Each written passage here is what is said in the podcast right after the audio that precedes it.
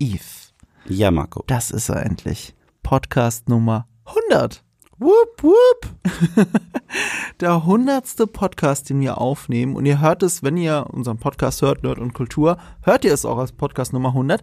Wenn ihr es auf YouTube gerade sehen solltet, dann ist es eine zweigeteilte Geschichte wieder. Den ersten Teil unserer zehn besten Filme des Jahres werdet ihr bei mir sehen bei youtube.com slash nerdkultur und den Rest bei dir. Auf Moviepilot. Eigentlich sollten wir jetzt Cool and the Gang Celebration spielen, aber dann ist das Video demonetarisiert und das geht nicht. Deswegen, bevor ihr diesen Podcast hört oder schaut, spielt einfach das Lied ab und tanzt ein bisschen. Denn es ist die hundertste Episode und ich kann mir das immer noch gar nicht erklären. Das war so ein kleines, süßes Projekt, das angefangen hat mit Telefonaten, die nicht mal aufgenommen wurden. Und Marco hat immer gesagt, hey, hey, stopp, stopp, stopp, stopp. Das, das, das müssen wir uns aufsparen für einen Podcast. Ich so, für welchen Podcast? Wir haben keinen Podcast. Oder ja, aber da kommt irgendwann einer. Und ja, jetzt sind wir hier. Und äh, das ist sehr surreal, weil diese Telefonate sind ein Podcast geworden. Und äh, ich muss einfach nur Danke sagen. Danke, danke, danke, danke für das Feedback. Und danke, danke, danke, dass du so akribisch warst und gesagt hast, den Podcast ziehen wir durch.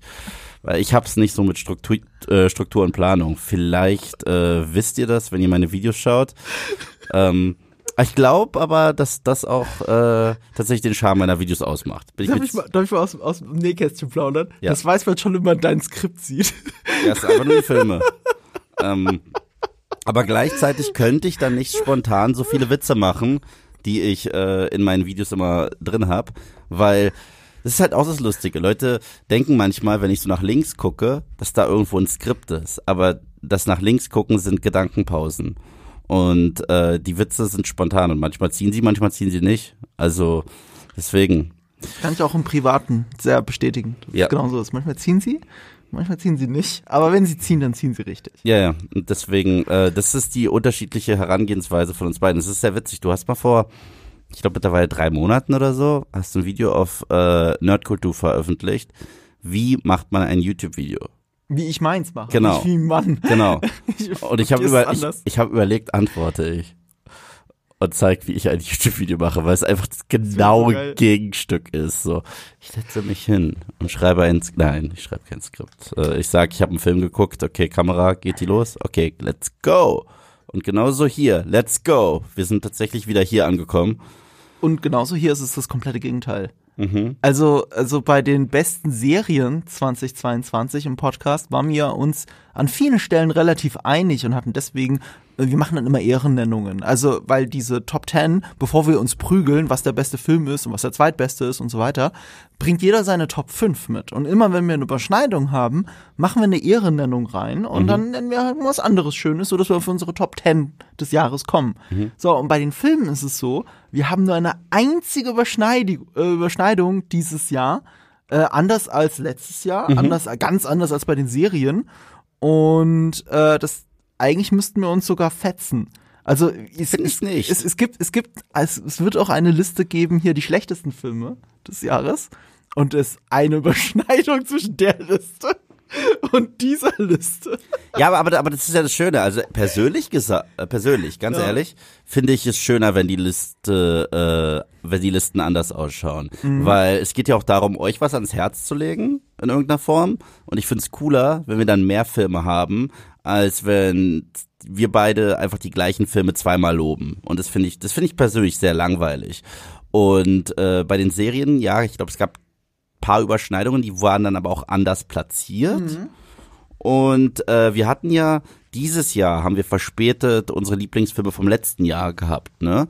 Und das fand ich richtig spannend, wo wir die Listen zusammengestellt haben, weil dann hast du auf meine Liste geschielt und gesagt, boah, ich bin so dankbar, dass du den drauf hast, weil ich wollte den auch noch drauf haben. Ich auf deine geguckt, ich so, ja, ey, voll geil, dass du den drauf hast, weil, weil äh, letztes Jahr muss ich sagen, war die Top-Liste für mich zu schreiben schwierig aus einem anderen Grund als dieses Jahr. Letztes Jahr habe ich sehr viele Filme gesehen und ich habe dann auch gerade zum Ende des Jahres richtig viele nachgeholt, wie zum Beispiel, äh, ich sehe The Green King, äh, nee, The, The, The Green Knight. The Green Knight. The oh Green Gott, Knight. Ja. Ja. und den fand ich ja mega gut und der hat es dann auch auf meine Liste geschafft. Und dann hast du auch gesagt, oh, ich bin so dankbar, dass du den drauf hast, weil der muss irgendwie Leuten äh, ans Herz gelegt werden. Und dieses Jahr war es schwer aus einem anderen Grund, weil dieses Jahr habe ich zu wenig Filme geguckt. Dieses Jahr bin ich so häufig krank gewesen, so häufig ausgefallen, dass ich wirklich mit dem Gedanken gespielt habe, machst du diese Liste überhaupt? Weil es gab zu viel, was mir entgangen ist. Und es gab auch Filme, die mir entgangen sind, wo ich sicher bin, wenn ich die gesehen hätte, hätten die wahrscheinlich einen Platz auf der Liste bekommen. Das hatten wir auch bei den Serien vergessen. Also einfach mal zu nennen, was wäre denn vielleicht auf der Liste, aber können wir nicht sagen, weil wir es einfach nicht geguckt haben. Man kann Genau. ja nicht alle Serien gucken. Genau. So, manches ist einfach auf der Watchliste und wenn der jeweilige Abo-Dienst mal wieder für ein oder zwei Monate abonniert wird, dann guckt man das dann endlich äh, mal. Aber, aber du guckst halt nicht alles. Also Severance ist ein Beispiel. Mhm. Das hätte eigentlich, glaube ich, ziemlich sicher auf unserer Liste einen Platz gefunden. Aber wir haben es beide noch nicht gesehen. Ich, Mhm. ich warte bis Ted Lasso Season 3, dann hole ich mir wieder mein Apple TV-Abo für einen Monat oder zwei und dann gucke ich endlich Severance und ich bin mir ziemlich sicher, dass sie mir gefallen wird. Und was auch spannend ist, äh, es ist folgendes. Dieses Jahr, aber das ist halt wie, wieder nur meine Bubble, okay? Deswegen vielleicht irre ich mich. Ich habe das Gefühl, dass letztes Jahr ein besseres Jahr fürs Kino war. Was? Gestern gab es, äh, gestern, letztes Jahr gab es wirklich so viele gute Filme, dass es für mich deswegen so schwer war zu entscheiden, aber welcher ist denn besser? Also welcher hat mich mehr bewegt?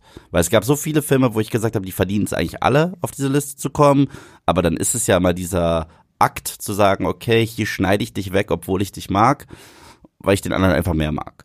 Und auf der anderen Seite, meine Flop-Liste, die war diesmal schwerer zu machen, weil es so viel Scheiße dieses Jahr gab. Also es gab wirklich Filme, wo ich gesagt, du gehörst eigentlich auch auf die Liste, aber der andere war beschissener. Und äh, deswegen saß ich am, also grübelnd länger vor der Flop-Liste als vor der Top-Liste, was sehr selten der Fall ist. Ich kann das sogar ähm, numerisch bestätigen, weil äh, ich führe ja meinen Letterbox-Account und ich habe dieses Jahr mehr Serien geschaut als Filme, deutlich mehr.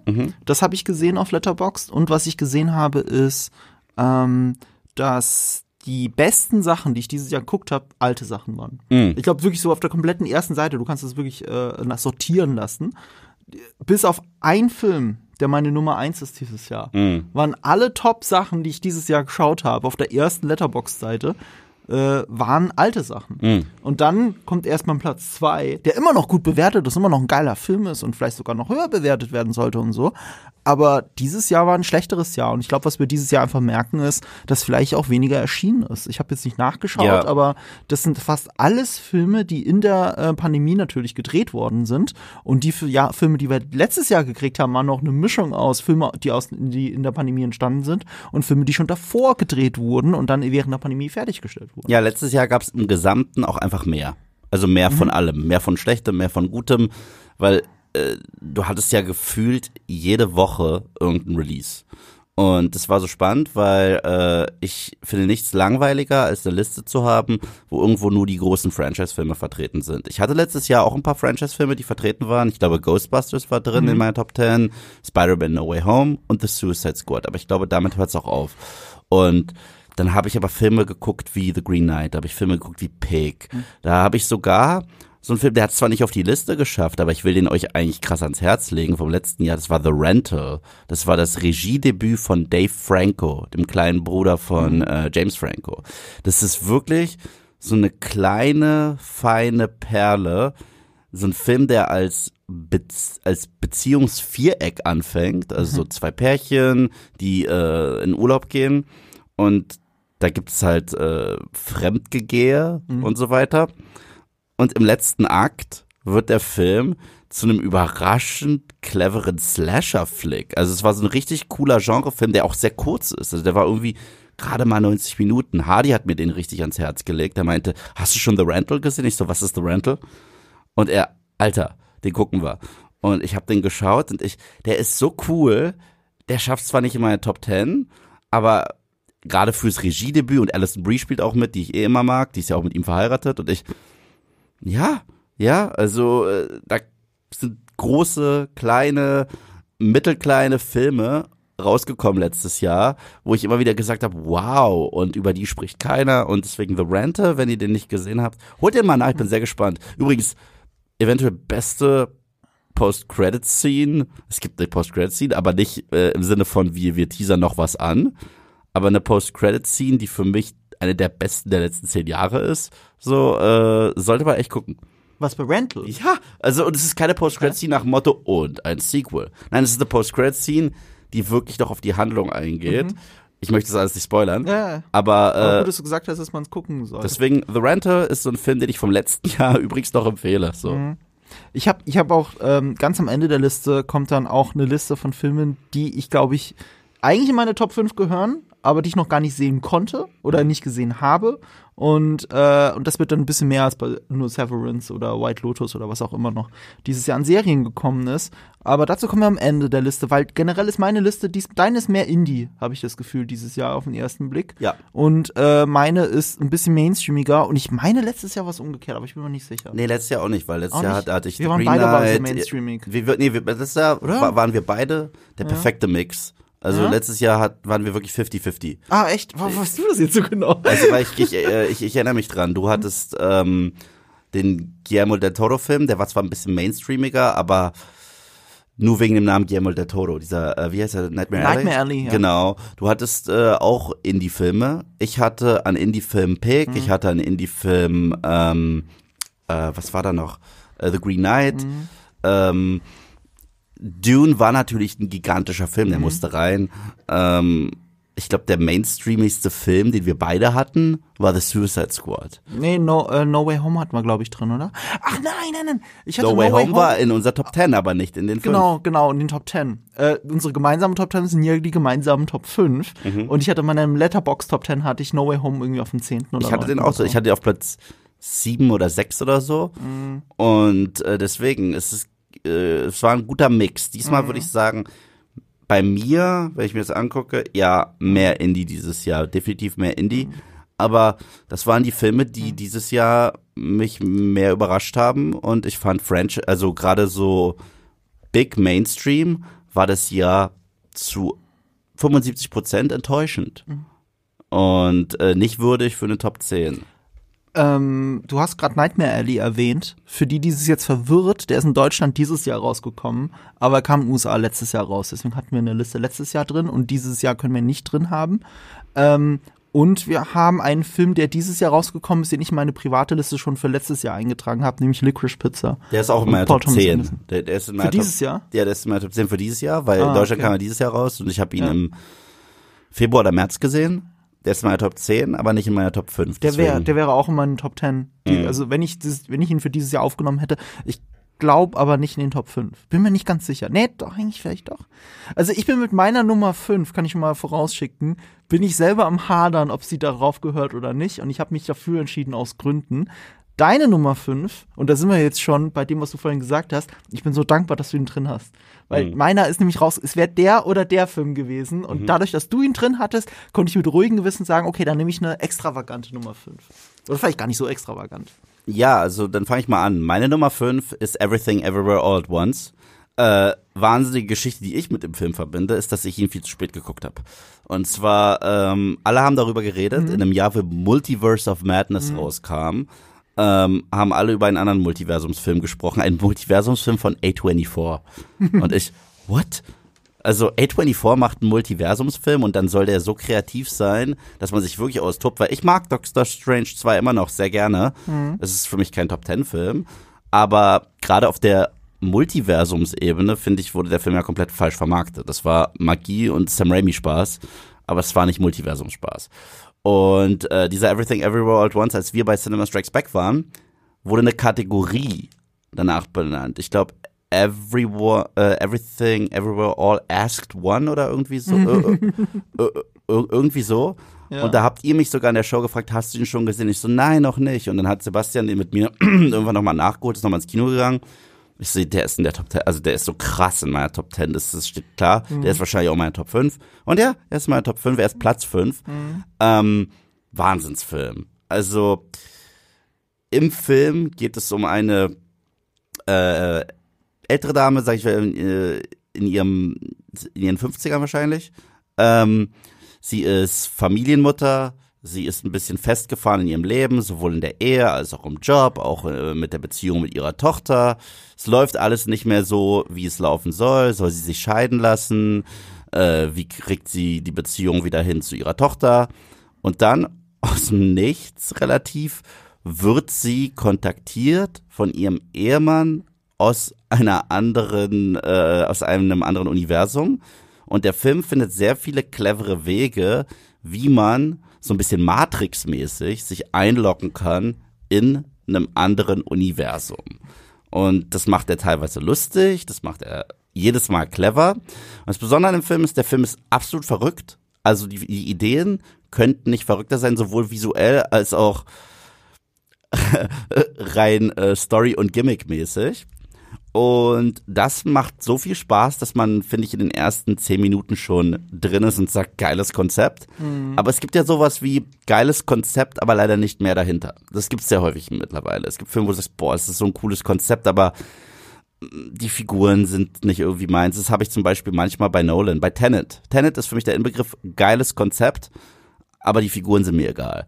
Und hier ist es nicht der Fall. Ähm, der Film wird zum Ende überraschend emotional, hat eine lebensbejahende und schöne Familienmessage, die ich sehr lange nicht bekommen habe. Also es ist jetzt nicht irgendwie eine sozialpolitische Message, die mit dem Holzhammer reingekloppt wird, sondern es ist eine persönliche Familienmessage, die ich unfassbar schön finde. Und in dem gleichen Film, in dem man sich teilweise ein Dildo im Grunde genommen reindrücken muss. Eine Trophäe, bitte. Ja. Eine Trophäe. Um, die äh, aussieht wie ein Buttplug. Ja, um äh, in, in einem anderen Universum zu landen und ein Film, in dem zwei Steine mit Augen miteinander reden, äh, ist es auch ein Film, der einen zum Schluss emotional richtig trifft, rührt. Mhm. Er kann einen zum Lachen bringen, er kann einen zum Staunen bringen und äh, tatsächlich auch ein bisschen ja, sentimental werden lassen. Tolle Performances durch die Bank weg durch Michelle Yeoh. Ähm, der Shorty aus äh, Temple of Doom, der mittlerweile 40 ist oder so. Oder 50, Weitaus älter. 50. Short Round, ja. Ähm, unfassbarer Film. Ja. Un unfassbarer Film. Toller Score. Mhm. Tolle, sogar Kampfeinlagen, die ich nicht erwartet habe. Ja gut, Michelle Yeoh. Du castest nicht Michelle Yeoh und gibst ihr nicht unfassbar tolle Ja, Kampfeinlagen. ja, aber wenn du ihren Charakter am Anfang siehst, denkst du nicht, dass der Film in diese Richtung geht. Also ich habe den Trailer nicht gesehen. Ich Ach so, wusste- du hast den Trailer nicht ich gesehen. bin blind ich hatte reingegangen. hohe Erwartungen. Und deswegen dachte ich nicht, dass es da auch coole Action geben wird. Ich dachte nicht, dass Mhm. es diese Art von, dass sie es kann, das ist klar. Also Crouching Tiger, Hidden Badges, äh, nicht Hidden Badges, das ist aber die Verarsche. Crouching Tiger, Hidden Badges war die SNL-Verarsche von Steven Seagal, Entschuldigung. Crouching Tiger, Hidden Dragon. Ähm, da hat sich ja schon damals gezeigt, aber dieser Film hat einfach alles und es ist trotzdem ein Film, in dem es eine Welt gibt, in der Leute Hotdog-Würstchen als Finger haben. Und äh, ich, ich, ich war hin und weg Ja. und musste sehr lange über den Film nachdenken und habe ihn jetzt auch auf Blu-ray geschenkt bekommen und will ihn demnächst nochmal gucken. Äh, absolut, absoluter Wahnsinn. Und für mich auf dieser Liste somit der kreativste Film des Jahres. Das ist der kreativste Film des Jahres. Ich wüsste gar nicht, welcher Film noch kreativer ist als der. Guck noch mal die Liste rein. Ähm, höchstens meine Nummer zwei und selbst da würde ich sagen, nein. Everything Everywhere All at Once ist wirklich All at Once und äh, damit toppt es alles. Ich hatte Riesenerwartungen, weil die zwei ähm, Regisseure, die Dannys, wie sie sich ja nennen, weil sie beide Daniel mit Vornamen heißen, ähm, die haben äh, die Swiss Army Man gemacht. Und Swiss Army Man ist halt Wirklich, habe ich viel zu spät gesehen und äh, dadurch und dadurch, dass Everything Everywhere All at Once schon so einen Ruf hatte, weil in den USA so ein richtig krasser Sleeperhit war und halt viel später hierhin kam, äh, ich glaube, ich war in der ersten Woche sofort im Kino. Und man hätte mich fast lachend wieder raustragen müssen bei dieser Szene mit der Trophäe. Das ist die witzigste Szene, die ich dieses Jahr gesehen habe und eine der witzigsten Szenen, die ich seit Jahren, wenn nicht immer gesehen habe. Es ist die witzigste Kampfszene, die ich jemals gesehen habe. Und wenn ich sogar richtig weiß, sind die zwei Stuntmen, die man sieht, die diesen Kampf machen, sind sogar Deutsche. Ähm, asiatische Abstammung, weil das ist nämlich auch so ein Punkt. Asiatische Community ist ein großes Thema. Und äh, äh, für mich als jemand mit einer asiatischen Mutter, ich habe mich an so vielen Stellen abgeholt gefühlt. Also äh, meine Mutter ist nicht Chinese, meine Mutter ist Philippiner. Das ist nochmal eine ganz andere Kultur. Aber trotzdem, und ich, ich glaube, das ist sogar kulturunabhängig, jeder, der mal im Konflikt mit, auch mit seiner Mutter steht, der versteht so vieles davon, was in dem Film passiert. Und mit dem Migrationshintergrund wird es noch nahbarer bei mir. Und äh, ich fühle mich extrem davon abgeholt. Und wenn ich so asiatische Freunde von mir frage, so, wie fandest du den Film? So, holy, 100% meine Mutter. Also meine Mutter kann nicht so gut Kung Fu. Das war, das ist der Unterschied zwischen ihr und Michelle Yeoh. Und der Film hat einfach mal parallel die coolste Uminterpretation von Ratatouille. Oh ja. Oh Gott, das war mein zweitliebster Gag. Da habe ich Das ist mein zweitliebster Gag. Das war, das, das, das war, glaube ich, von den ganzen Stories, die so gezeigt wurden, eventuell neben den Steinen meine, meine, meine Lieblingsstory, weil sie so wahnsinnig verrückt war. Und ja, also Wir wollen ja auch nichts spoilern. durchgehend einfach ja, ja, ja. Falls ihr ihn noch nicht gesehen habt, äh, definitiv nachholen. Ähm, wenn ihr wirklich mal was Wildes sehen wollt, wenn ihr sagen wollt, ja, man spricht jetzt in all den großen Franchises immer von Multiversum, aber so wirklich macht man damit nix. Ähm, guckt euch den Film an, denn dieser Film macht wirklich everything damit. Ja. Everything All at Once. Und äh, das ist der mit Abstand erfolgreichste Film von diesem großen Produktionsstudio A24, muss man ja mittlerweile sagen. Das sind alles diese kleinen Indie-Filme, aber A24 macht ja fast nur geile Filme. Bis auf einen habe ich gehört von dir, den Oh ich ja. noch nicht gesehen habe. Darüber, ich glaube, über den sprechen wir in der Flopliste, ne? Das ist so Das interessant. tun wir, das, das, das, das tun wir. Es wäre also meines Wissens nach der erste beschissene A24-Film. Ich habe noch keinen beschissenen gesehen. Und ich bin da nicht alleine. Also ich habe mir auch die Cinema Strikes Back Kritik dazu angeguckt, nachdem ich den Film schon gesehen hatte. Und ich wollte Alpa umarmen und gleichzeitig fand ich, er war noch zu nett. Und er war schon nicht nett, aber er war noch zu nett zum Film. Also es gibt einen Film von A24 dieses Jahr, der sich anfühlt wie eine Parodie auf A24-Filme. Und das Traurige ist, die ersten 30 Minuten dieses Films sind so gut und so atmosphärisch, dass ich dachte, ja, der wird klar auf meiner Topliste landen. Aber dann ist der Rest des Films passiert. Und äh, das ging wirklich steil bergab. Deswegen, aber auf den komme ich äh, noch zu sprechen. Ich weiß nicht mehr, äh, nicht mehr in unserem äh, Vidcast, aber in meinem äh, Top 10 Video auf Moviepilot, weil da ist die ganze Zehnerliste drin. Ich war mir ziemlich sicher, du hättest ihn äh, im, im Podcast äh, auf die Liste auch aufgeschrieben, vielleicht als Ehrennennung, kann das sein? das äh, vielleicht als Ehrennennung, aber er ist, glaube ich, auf der neun oder acht gelandet. Ah, okay. Weil es gab ein also paar Filme. so, die erste halbe Stunde war zu gut. die erste halbe Stunde, Ah. die, die äh, fand ich so geil, dass ich dachte, äh, da muss echt eine Menge passieren, Mhm. dass dieser Film kaputt geht. Und da ist eine Menge passiert. Ich, ich glaube, Everything Everywhere All at Once wäre locker in meinen Top 5 gelandet, wenn sich für mich gefühlt die letzte halbe Stunde nicht so gezogen hätte. Aber das, sind, das ist nur so ein Gefühl aus dem Kino heraus. Ähm, ich will ihn auf jeden Fall nochmal sehen. Und ich werde ihn wahrscheinlich noch sehr viel öfter sehen, weil ich ihn wirklich so toll finde. Und es kann sein, dass es ein Film ist, der in meiner ähm, besten Liste einfach noch weiter klettert. Also es gibt einfach viele Filme, wo ich weiß, ich muss ein zweites Mal gucken und ich bin gespannt, wie ich ihn beim zweiten Mal noch finde. Aber beim ersten Mal, holy shit, unfassbar cooler Film. Ähm, der kreativste des Jahres, keine Frage. Und ich, ich glaube, witzigerweise könnte meine Nummer 5 eigentlich nicht unkreativer sein. Oh, ich weiß, was jetzt kommt. Ich weiß, weißt, weißt du, weißt du, ich, ich kenne deine Liste nicht aus dem Kopf, aber ich, darf ich raten, was jetzt kommt? Ja. Avatar? Ja. Okay. Es ist tatsächlich Avatar. Äh, Avatar 2, The Way of Water. Ein Film, von dem ich niemals erwartet hätte, dass er in meine Topliste kommt. Auch nicht, nicht mal annähernd. Ich kann es immer nicht fassen, ehrlich gesagt, dass er da drauf ist. Wer, wer, wer die Review von uns gesehen hat oder gehört hat, also den Talk zu Avatar, der weiß, Avatar 1, nettes Kinoerlebnis, fand ich super, werde ich so immer im Herzen tragen. Und ich habe ihn nur genau einmal gesehen. Auf Blu-ray konnte ich mir das nicht antun. Ich habe das dann irgendwie noch abgebrochen.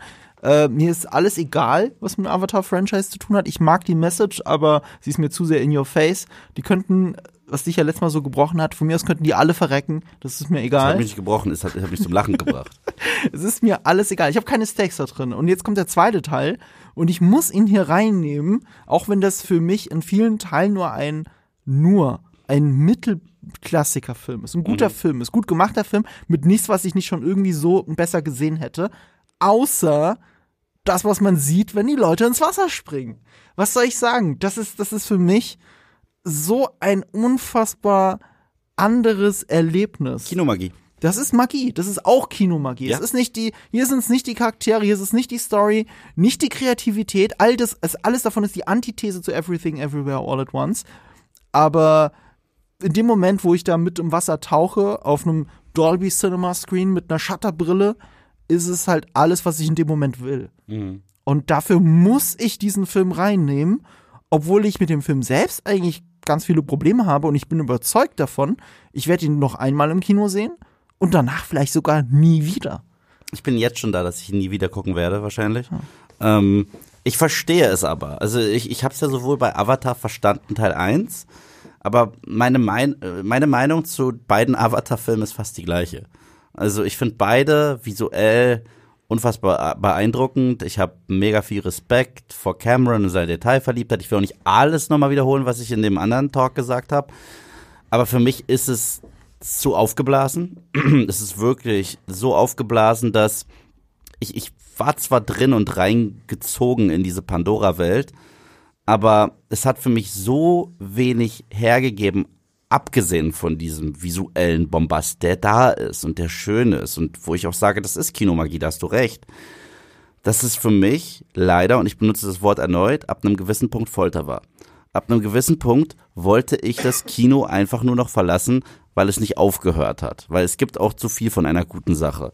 Es ist so wie, wenn, wenn du Schokolade isst, dann, dann, dann, dann schmeckt es dir richtig gut. Aber wenn du eine Tafel isst oder Gott bewahre mehr als eine Tafel, wird dir irgendwann schlecht davon. Und, Ach, du äh, merkst den Unterschied zwischen uns beiden, wie wir zur Schokolade eingestellt sind. Ich esse, oder? Sehr, ich esse sehr, sehr, sehr, deswegen ist Avatar. Ich esse aber auch sehr wenig Süßkram, muss ich dazu sagen. Ich esse ja. sehr wenig Süßkram. Ähm, aber ich, äh, ich verstehe die Faszination erneut. Ich bin froh, dass es auch sowas gibt als Gegenstück zu dem Marvel-Bombast, weil es halt etwas ist, was detailverliebt ist, weil es etwas ist, was wirklich eine Experience ist. Aber ich habe es gesehen. Ein guter Freund von mir hat mal gesagt, es war gut und es ist gut, dass es war. Und genauso äh, würde ich Avatar 2 zusammenfassen. es ist gut, äh, es war gut und es ist gut, dass es war, weil nochmal brauche ich es nicht. Und ich weiß ehrlich gesagt, also ich bin auch nach diesem Film immer noch zero gehypt auf die Sequels. So, ja, die, gehypt bin ich auch nicht. Die werden halt weiterhin wundervoll ausschauen. Aber für mich ist die Antithese ein wenig dazu zu filmen, die mich visuell, also was Tricktechnik mhm. angeht und CGI-Figuren äh, angeht, umhaut, aber dann auch dramatisch, figurenmäßig und dramaturgisch. Das ist dann für mich diese Apes-Trilogie, weil das habe ich dann auch komplett abgekauft, dass ich da wirklich richtige Charaktere sehe, die eigentlich aus dem Computer kommen, natürlich bei Motion Capture und einem wundervollen Andy Serkis. Aber da gab's so viel mehr Substanz im Plot, da gab es so viel mehr. Das ist ja alles klar, yeah. aber die Welt will ich ja nicht eintauchen. Ich weiß. Ich will mich jetzt nicht ins Affengehege sperren. Ich, ich, ich weiß, ich weiß, aber, aber, aber das ist so, da fühle ich mich eher hingezogen zu. Und das Spannendste an dieser Nummer, das muss ich immer erwähnen, als, dam als es damals hieß, dass Rise of the Planet of the Apes rauskam, der ja nicht von Matt Reeves war, sondern von Rupert White, ähm, der kam im gleichen Jahr raus wie X-Men First Class. Mhm. Das war für mich das Jahr der Prequels weil es waren zwei Filme, bei denen ich je gesagt habe, die werden gar nichts, die werden Mist, weil X-Men war für mich nach Origins eigentlich schon abgeschrieben und dann kam First Class, einer der besten X-Men-Filme, einer der besten Superheldenfilme. Mhm. Für mich mhm. äh, das, was Obi-Wan und Anakins Beziehung hätte sein sollen, zusammengefasst mit einem großartigen Xavier und äh, Eric. Mhm. Und dann kam Rise of the Planet. Ich so, wirklich. Übrigens, ganz kurz dazu, das hat Michael Fassbender neulich erst einem Interview nochmal gesagt, er, er findet es richtig schade, dass sie das nicht ergründet haben. Also die Beziehung zwischen. Nee, das, äh, hat, das hat nicht, das hat, hat nicht, das, das hat nicht Fassbender, das hat, das hat äh, McAvoy, ah, McAvoy gesagt. hat. McAvoy hat's gesagt. Hab ich auch McAvoy gesehen, habe ich auch schade, gesehen. ja genau. Das ist seine Begründung, warum das äh, nicht funktioniert hat mit den ja, Dings. Und ja, das, das ist gegangen in dem Moment, wo äh, nach Days of Matthew Future Vaughn gegangen ist. Nee, er sagt nach Days of Future Past, weil Days of Future Past war, hatte seine Lieblingsszene zwischen Magneto und äh, äh, und Charles. Ja, also okay. First Class ist für ihn der rundeste Ah, Film, hat er ah. auch irgendwo recht. Ah. Äh, Days of Future Past hat's noch basierend darauf Ah. weiter geil ausgearbeitet. Und ab Apocalypse gab es viel zu wenig Charles und Eric Interaktion und da hat er recht. Das hat er aber nicht gesagt mit Matthew Vaughn, das sag ich. Und das liegt auch daran, weil Matthew Vaughn immer noch beteiligt war an Days of Future Past. Und er hätte ihn ja ursprünglich machen sollen. Mhm. Und wenn es nicht Terminschwierigkeiten gegeben hätte, dann hätte er den auch gemacht. Dann hätten wir auch einen ganz anderen Film gekriegt. Days of Future Past ist ja mein Infinity War slash Endgame. Das ist für mich einer der besten Ah. Superheldenfilme aller Zeiten. Ich kann ihn nicht gucken, ohne äh, Tränen in den Augen zu kriegen. Ich liebe diesen Film und habe ihn im Director's Cut mehrfach gesehen. Ich habe ihn, ich habe ihn so häufig gesehen, ich liebe ihn. Ich finde First Class deutlich besser. Ich finde, aber ist es First Class. First Class ist der rundere Film, definitiv. Ja und und Definitiv, und ja. dann hieß es halt auch, dass die Apes zurückholen ja, ja. und das nach diesem Tim Burton Fail. Aber was hat das jetzt alles mit Avatar zu tun? Ich kann dir gerade nicht folgen. Naja, dass das das das so ähnlich war. Bei Avatar war ich null gehypt drauf. Ich so, ja, das sind halt CGI blaue Wesen und bei Affen dachte ich CGI Affen und die Affen haben mir das gegeben. Achso, du meinst, man kann null gehypt sein, aber find's toll. Genau. Ja, aber gut, so geht's mir ja, Ja. bei Avatar 2. Also, äh, äh, ich finde das Erlebnis großartig, ich finde den Film okay. Ich finde ihn deutlich besser als den ersten. Also mich interessieren hier die Charak- diese, äh, diese Pocahontas-Liebesgeschichte finde ich nicht so interessant wie die Familiengeschichte, auch wenn sie sehr durchschaubar ist. Ne, und das Sigourney Weaver, die eigentlich jetzt hier eine Hauptrolle spielt, finde ich einfach viel interessanter. Und äh, deswegen äh, ist Way of Water für mich der so viel bessere Film und das so viel krassere Kinoerlebnis. Und nur für das Kinoerlebnis muss ich ihn in diese Liste nehmen. Ich bin gespannt, was Tarantino diesmal dazu sagt. Ja. Weil das fand er ja bei Avatar 1 so empfunden, obwohl der Film die Antithese zu allem ist, was er selber macht. Hat er das bei Avatar 1 so empfunden und ich bin gespannt, was er zu Avatar 2 sagen wird. Eins der besondersten Kinoerlebnisse für mich dieses Jahr ist mein Platz 4. Von der Bildgewalt, so ein bisschen mein Avatar, obwohl halt Avatar Next Level war, was Technik angeht, und das war The Northman. Ich würde sogar sagen, ich finde die Bilder selber gar nicht mal so schön in Avatar. Dafür mag ich den Artstyle auch gar Mhm. nicht so sehr. Das ist nicht mein Style. Und Northman ist eigentlich zu 1000 Prozent mein Style. Ich habe so ein bisschen Angst, dass mir der Film nicht gefällt. Oh, der wird dir gefallen. Weil ich habe ihn noch nicht gesehen. Der wird dir gefallen. Also ohne Spaß, da würde ich ja wetten. Also wenn du mir sagst, dass der dir nicht gefällt, wäre ich wirklich schwerst überrascht, weil ich kenne ja deinen Geschmack. Ich wäre ja auch überrascht, weil ähm, wenn ich jetzt eine Top 10 Liste meiner Lieblingsfilme der letzten Jahre machen müsste, gehört eventuell The Lighthouse rein vom Gehört bei selben. Regisseur. Gehört bei, gehören bei mir zwei Filme von ihm rein. The Lighthouse und The Witch. Ah. Hast du The Witch gesehen mittlerweile? Auch noch nicht. Wow. Okay, den musst du auch so nachholen. Ich weiß, Ich wollte ihn neulich gucken, weißt du, ich dachte Thanksgiving und so, Herbst ist eine geile Zeit. Ja, Jetzt gucke ich ihn endlich und er ist nicht mehr auf Netflix. das Ding ist, Er war die ganze Zeit auf Netflix. das Ding ist, du bist ja nicht der größte Horrormensch, so wie ich. Aber The, aber The Witch ist wirklich deins. The Witch ist ein krasser Slowburn, ist auch ein, das was er immer macht. Er macht ja immer Period Pieces. Und dann geht er halt auch all in. Die sprechen halt auch so wie damals. Das war für mich der erste richtige Film, der mich aufmerksam gemacht hat auf Anya Taylor-Joy. Mit einer Tour de Force Performance. Das ist ein absoluter Slowburner. Es gibt eine der verstörendsten Sequenzen in den ersten fünf Minuten, wo du sagst, Puff, also wenn so der ganze Film ist, weiß ich nicht, ob ich das kann. Aber dann ist er nicht so für den Rest des Films. Und er spielt halt auch sehr clever mit der Mythologie von Hexen. Und gleichzeitig ist es ein Psychothriller und gleichzeitig ist es, wie gesagt, ein Period Piece. Ein wundervoller Film. Und The Lighthouse, ich finde, damit hat er sich nochmal getoppt. Ja. Weil in The Lighthouse hat er ja auch überrascht viel Humor drin gleichzeitig, äh, was auch sehr cool war. Und dieses Jahr hieß es, dass Robert Eggers sein erstes Epos macht. Und dann haben sehr viele gesagt, es wird sein mainstreamigster Film. Ist es, aber wirklich, das muss man in, äh, in Relation sehen, okay? Nur weil es sein mainstreamigster Film ist, ist es definitiv kein Mainstream-Film. Ähm, es ist immer noch durch und durch Robert Eggers und es ist ein Wikinger-Epos. Und da denkt man, wenn man das hört, hat man sofort Schlachtgeschehen im Kopf. Das ist nicht der Fall. Es, Hä, es gibt doch eine Schlacht, oder nicht? Der Trailer ist nicht Oder eher ein Abschlachten. Also kenne eher, die Prämisse. eher das, Ah, okay. aber auch, auch hier, die, die Szenarien auf einem tatsächlichen Schlachtfeld oder einem Angriff, wie man das aus diesen äh, epischen Filmen kennt, die werden tatsächlich minimal gehalten. Also da gibt es zwei Sequenzen oder so. Das, das ist, Der Film ist eine klassische Rachegeschichte. Obwohl so, ja, klassischer geht es gar nicht, denn der Film ist die Vorlage für Hamlet. Also die Geschichte des Films. ist Die Geschichte Vorlage des Films, die Sage des Films ist die Vorlage für Hamlet. Es geht um einen jungen Wikingerprinzen, äh, der seinen Vater verliert und dem die Mutter genommen wird und er möchte sich an ihrem neuen Ehemann rächen. Er möchte seinen Vater rächen und er möchte seine Mutter befreien. Und ähm, das passiert, wenn man den Computer mit reinbringt. Und ähm, wenn man jetzt denkt, okay, solche Rachegeschichten habe ich doch schon 10.000 Mal gesehen, und zwar, äh, der wird sich jetzt da irgendwie durchmorden und dann gibt's die T äh, Katharsis. Es ist viel shakespearischer als das. Das bedeutet erstens, äh, der Film spielt mit dem Motiv der Rache und wie wächst du auf und was ist tatsächlich Wahrheit und was ist eventuell nur Perspektive. Bist du auf dem gerechten Pfad oder hast du dein Leben lang vielleicht falsch gedacht? Wenn du nur für die Rache lebst, hast du eigentlich noch ein Ziel darüber hinaus? Kannst du glücklich werden? Solche Fragen stellt der Film.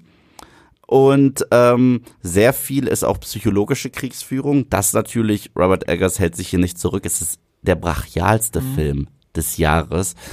Und das ist auch so einer dieser äh, Filme, der so gut recherchiert war, dass ich wirklich das Gefühl hatte, ich habe ein das erste Mal so ein One-on-One richtige Einführung in die Wikingerkultur. Ich wollte gerade fragen, weil du hast gesagt, äh, in seinen Period Pieces reden sie auch immer sehr zeitgemäß. Wie Tun reden sie sie dann in Northman? Tun sie hier auch. Also Ja. äh, klar, sie reden auf Englisch, äh, was sie nicht tun würden. Ja. Äh, aber ansonsten, ähm, es gibt, äh, ich, ich habe von so einem YouTuber äh, gehört, der ja wirklich äh, sehr versiert ist in äh, dieser ganzen Wikinger-Mythologie, dass dieser Film so fucking authentisch ist. Und er hat halt auch Aspekte, die mystisch sind. Aber das liegt halt daran, dass es immer noch eine Wikinger-Sage ist. Das heißt, wenn sowas wie Valhalla und so weiter Thema wird, ist es, ähm, passt es zur Geschichte. Ich würde es nicht als Fantasy-Film beschreiben. Das ist so, als wenn ich sage, die zehn Gebote ist Fantasy, weil Gott drin vorkommt. Und ähm, es sind durch die Bank weg durch krasse Performances. Selbst Ethan Hawke, der keine krasse Screentime hat, weil er ist der Vater. Und wenn ihr Hamlet kennt, wisst ihr. Aber äh, er gibt er gibt eine Wahnsinns Wahnsinns Performance. Willem Dafoe hat erneut äh, eigentlich ein glorifiziertes Cameo in einer Szene, die brillant ist. Unser Hauptcharakter Skarsgård, welcher Skarsgård ist das jetzt? Ist es nicht Bill? Ist es nicht Äh, Stellan? Alexander es ist Alexander Skarsgård. Sehr stoisch. Er hat sich auch für den Film äh, jetzt einem MMA-Fighter antrainiert. Ist, ist, man kann ja teasern, es gibt eine Nacktkampfszene, habe ich gehört. Ja, ja, gegen Ende. Jetzt stelle ich mir gerade vor, es würde Stellan Skarsgård machen. das auch, ich würde es gucken. Endor Stellan Season 2 Skarsgård steht, ist so cool, ey. Endor Season 2 steht in den Startlöchern, wer weiß. Ich meine, wie cool ist denn bitte Stellan Skarsgård, also als Schauspieler Ja, in, ja. in Endor? Und dann sind seine zwei Söhne auch noch, also nicht nur Hühnen und Models, sondern auch noch gute Schauspieler. Ja, und, wenn wir schon über gute Schauspieler sprechen, Nicole Kidman war lange nicht mehr so gut. Und erneut Anya Taylor-Joy. Also sie ist für mich eh mittlerweile so ein Garant. Sie ist für mich das äh, Gegenpardon zu Idris Elba oder auch Stanley Tucci. Was ich damit meine, ist, egal wie scheiße der Film ist, sie ist nie dran schuld. Und sie ist immer toll. Und das haben wir auch mit Stanley Tucci und mit äh, Idris Elba. Die sind immer gut, selbst wenn der Film Mist ist. Hat sie denn schon einen schlechten Film gemacht? Nein, Ich glaube nicht. Nein, aber sie hat in Glass mitgespielt, den ja manche nicht mögen, aber sie ist nie schlecht. Sie ist sie, sie äh, egal, sie hat in New Mutants mitgemacht, den ich echt nicht mochte, aber sie spielt Ah, als hätte sie doch einen schlechten Film gemacht. ja, aber sie spielt immer gut. Ja. Also Ja, Queen's Gambit war sie der Hammer. Queen's also, Gambit war sie Gambit ist super. Ich mochte shit. sie in Split. Ich habe sie geliebt in Oh. The Witch. The Witch ist, glaube ich, ihre beste Performance bisher. Bleibe ich immer Mhm. noch dabei. The Witch ist die Anya Taylor-Joy to go Okay. Nummer. Ähm, aber hier eine ganz andere Performance. Sie ist eine Sklavin. Man den Trailer gesehen hat, sieht, dass sich da auch eine Liebesgeschichte anbahnt zwischen ihr und Skarsgård, die sie echt krass erzählen. Und erneut, für was entscheidest du dich? Für ein liebevolles Leben, das dich eventuell da rausholt oder darauf, worauf du geeicht wurdest? Rache, Rache, Rache. Das ist halt auch Thema. Und äh, ja, die Bilder in diesem Film sind erneut unfassbar, wie mit Schatten gespielt wird, wie ähm, generell in alles in Szene gesetzt wird. Die Landschaftsaufnahmen sind unglaublich, unglaublich. Und alles, was du siehst, ist erneut praktisch. Der, der, der arbeitet ja so gut wie gar nicht mit Computereffekten. Es ist echt ein wundervoller Film. Ich bin krass dankbar, dass es einen derartigen Film gibt, weil irgendwo ganz grob gesehen könnte man ihn als Block- Blockbuster bezeichnen, aber Blockbuster mit wahnsinnig viel Substanz. Es ist ein Film, wenn ihr den nicht gesehen habt, mich hat der umgehauen. Ich habe ja damals schon direkt ein Video gemacht, habe gesagt, einer der besten Filme des Jahres. Hey, es ist für mich einer der besten Filme des Jahres, Platz vier unfassbare Erfahrung. Ich bin rausgegangen und habe mich selber gefühlt, als wenn ich gerade von einem blutigen Schlachtfeld zurückkehre und jetzt irgendwie Fleisch essen muss, während ich, keine Ahnung, auf einem vermoderten Leichnam tanze. Ich muss noch gucken, wie ich ihn finden werde. Und es ist auch wichtig für deinen Kollegen, unseren Kollegen Sebastian von Filmstarts, weil er, er war beeindruckt, als ich das auf Social Media gepostet hatte, weil ich hatte ein Gewinnspiel dazu gemacht und ich habe dann ein Rezensionsexemplar davon, von dem Steelbook-Version des Films. Sehr schönes Steelbook, 4K Blu-ray. Ich habe es immer noch nicht geschaut, es liegt immer noch tatsächlich äh, neben der Couch auf dem Beistelltisch, so oft, aber es ist so ein Stapel. Es ist ein Stapel mit Filme, die du noch gucken musst. Und deswegen ist es da. Ähm, also ein echter Pile of Shame. Und ich habe ihm versprochen, pass auf, wenn mir der Film nicht gefällt, dann schenke ich dir die, die 4K Blu-ray. Und deswegen hat er tatsächlich, als ich nach Berlin gekommen bin, gestern als erstes so gefragt, so, Wie hat dir jetzt noch mein gefallen?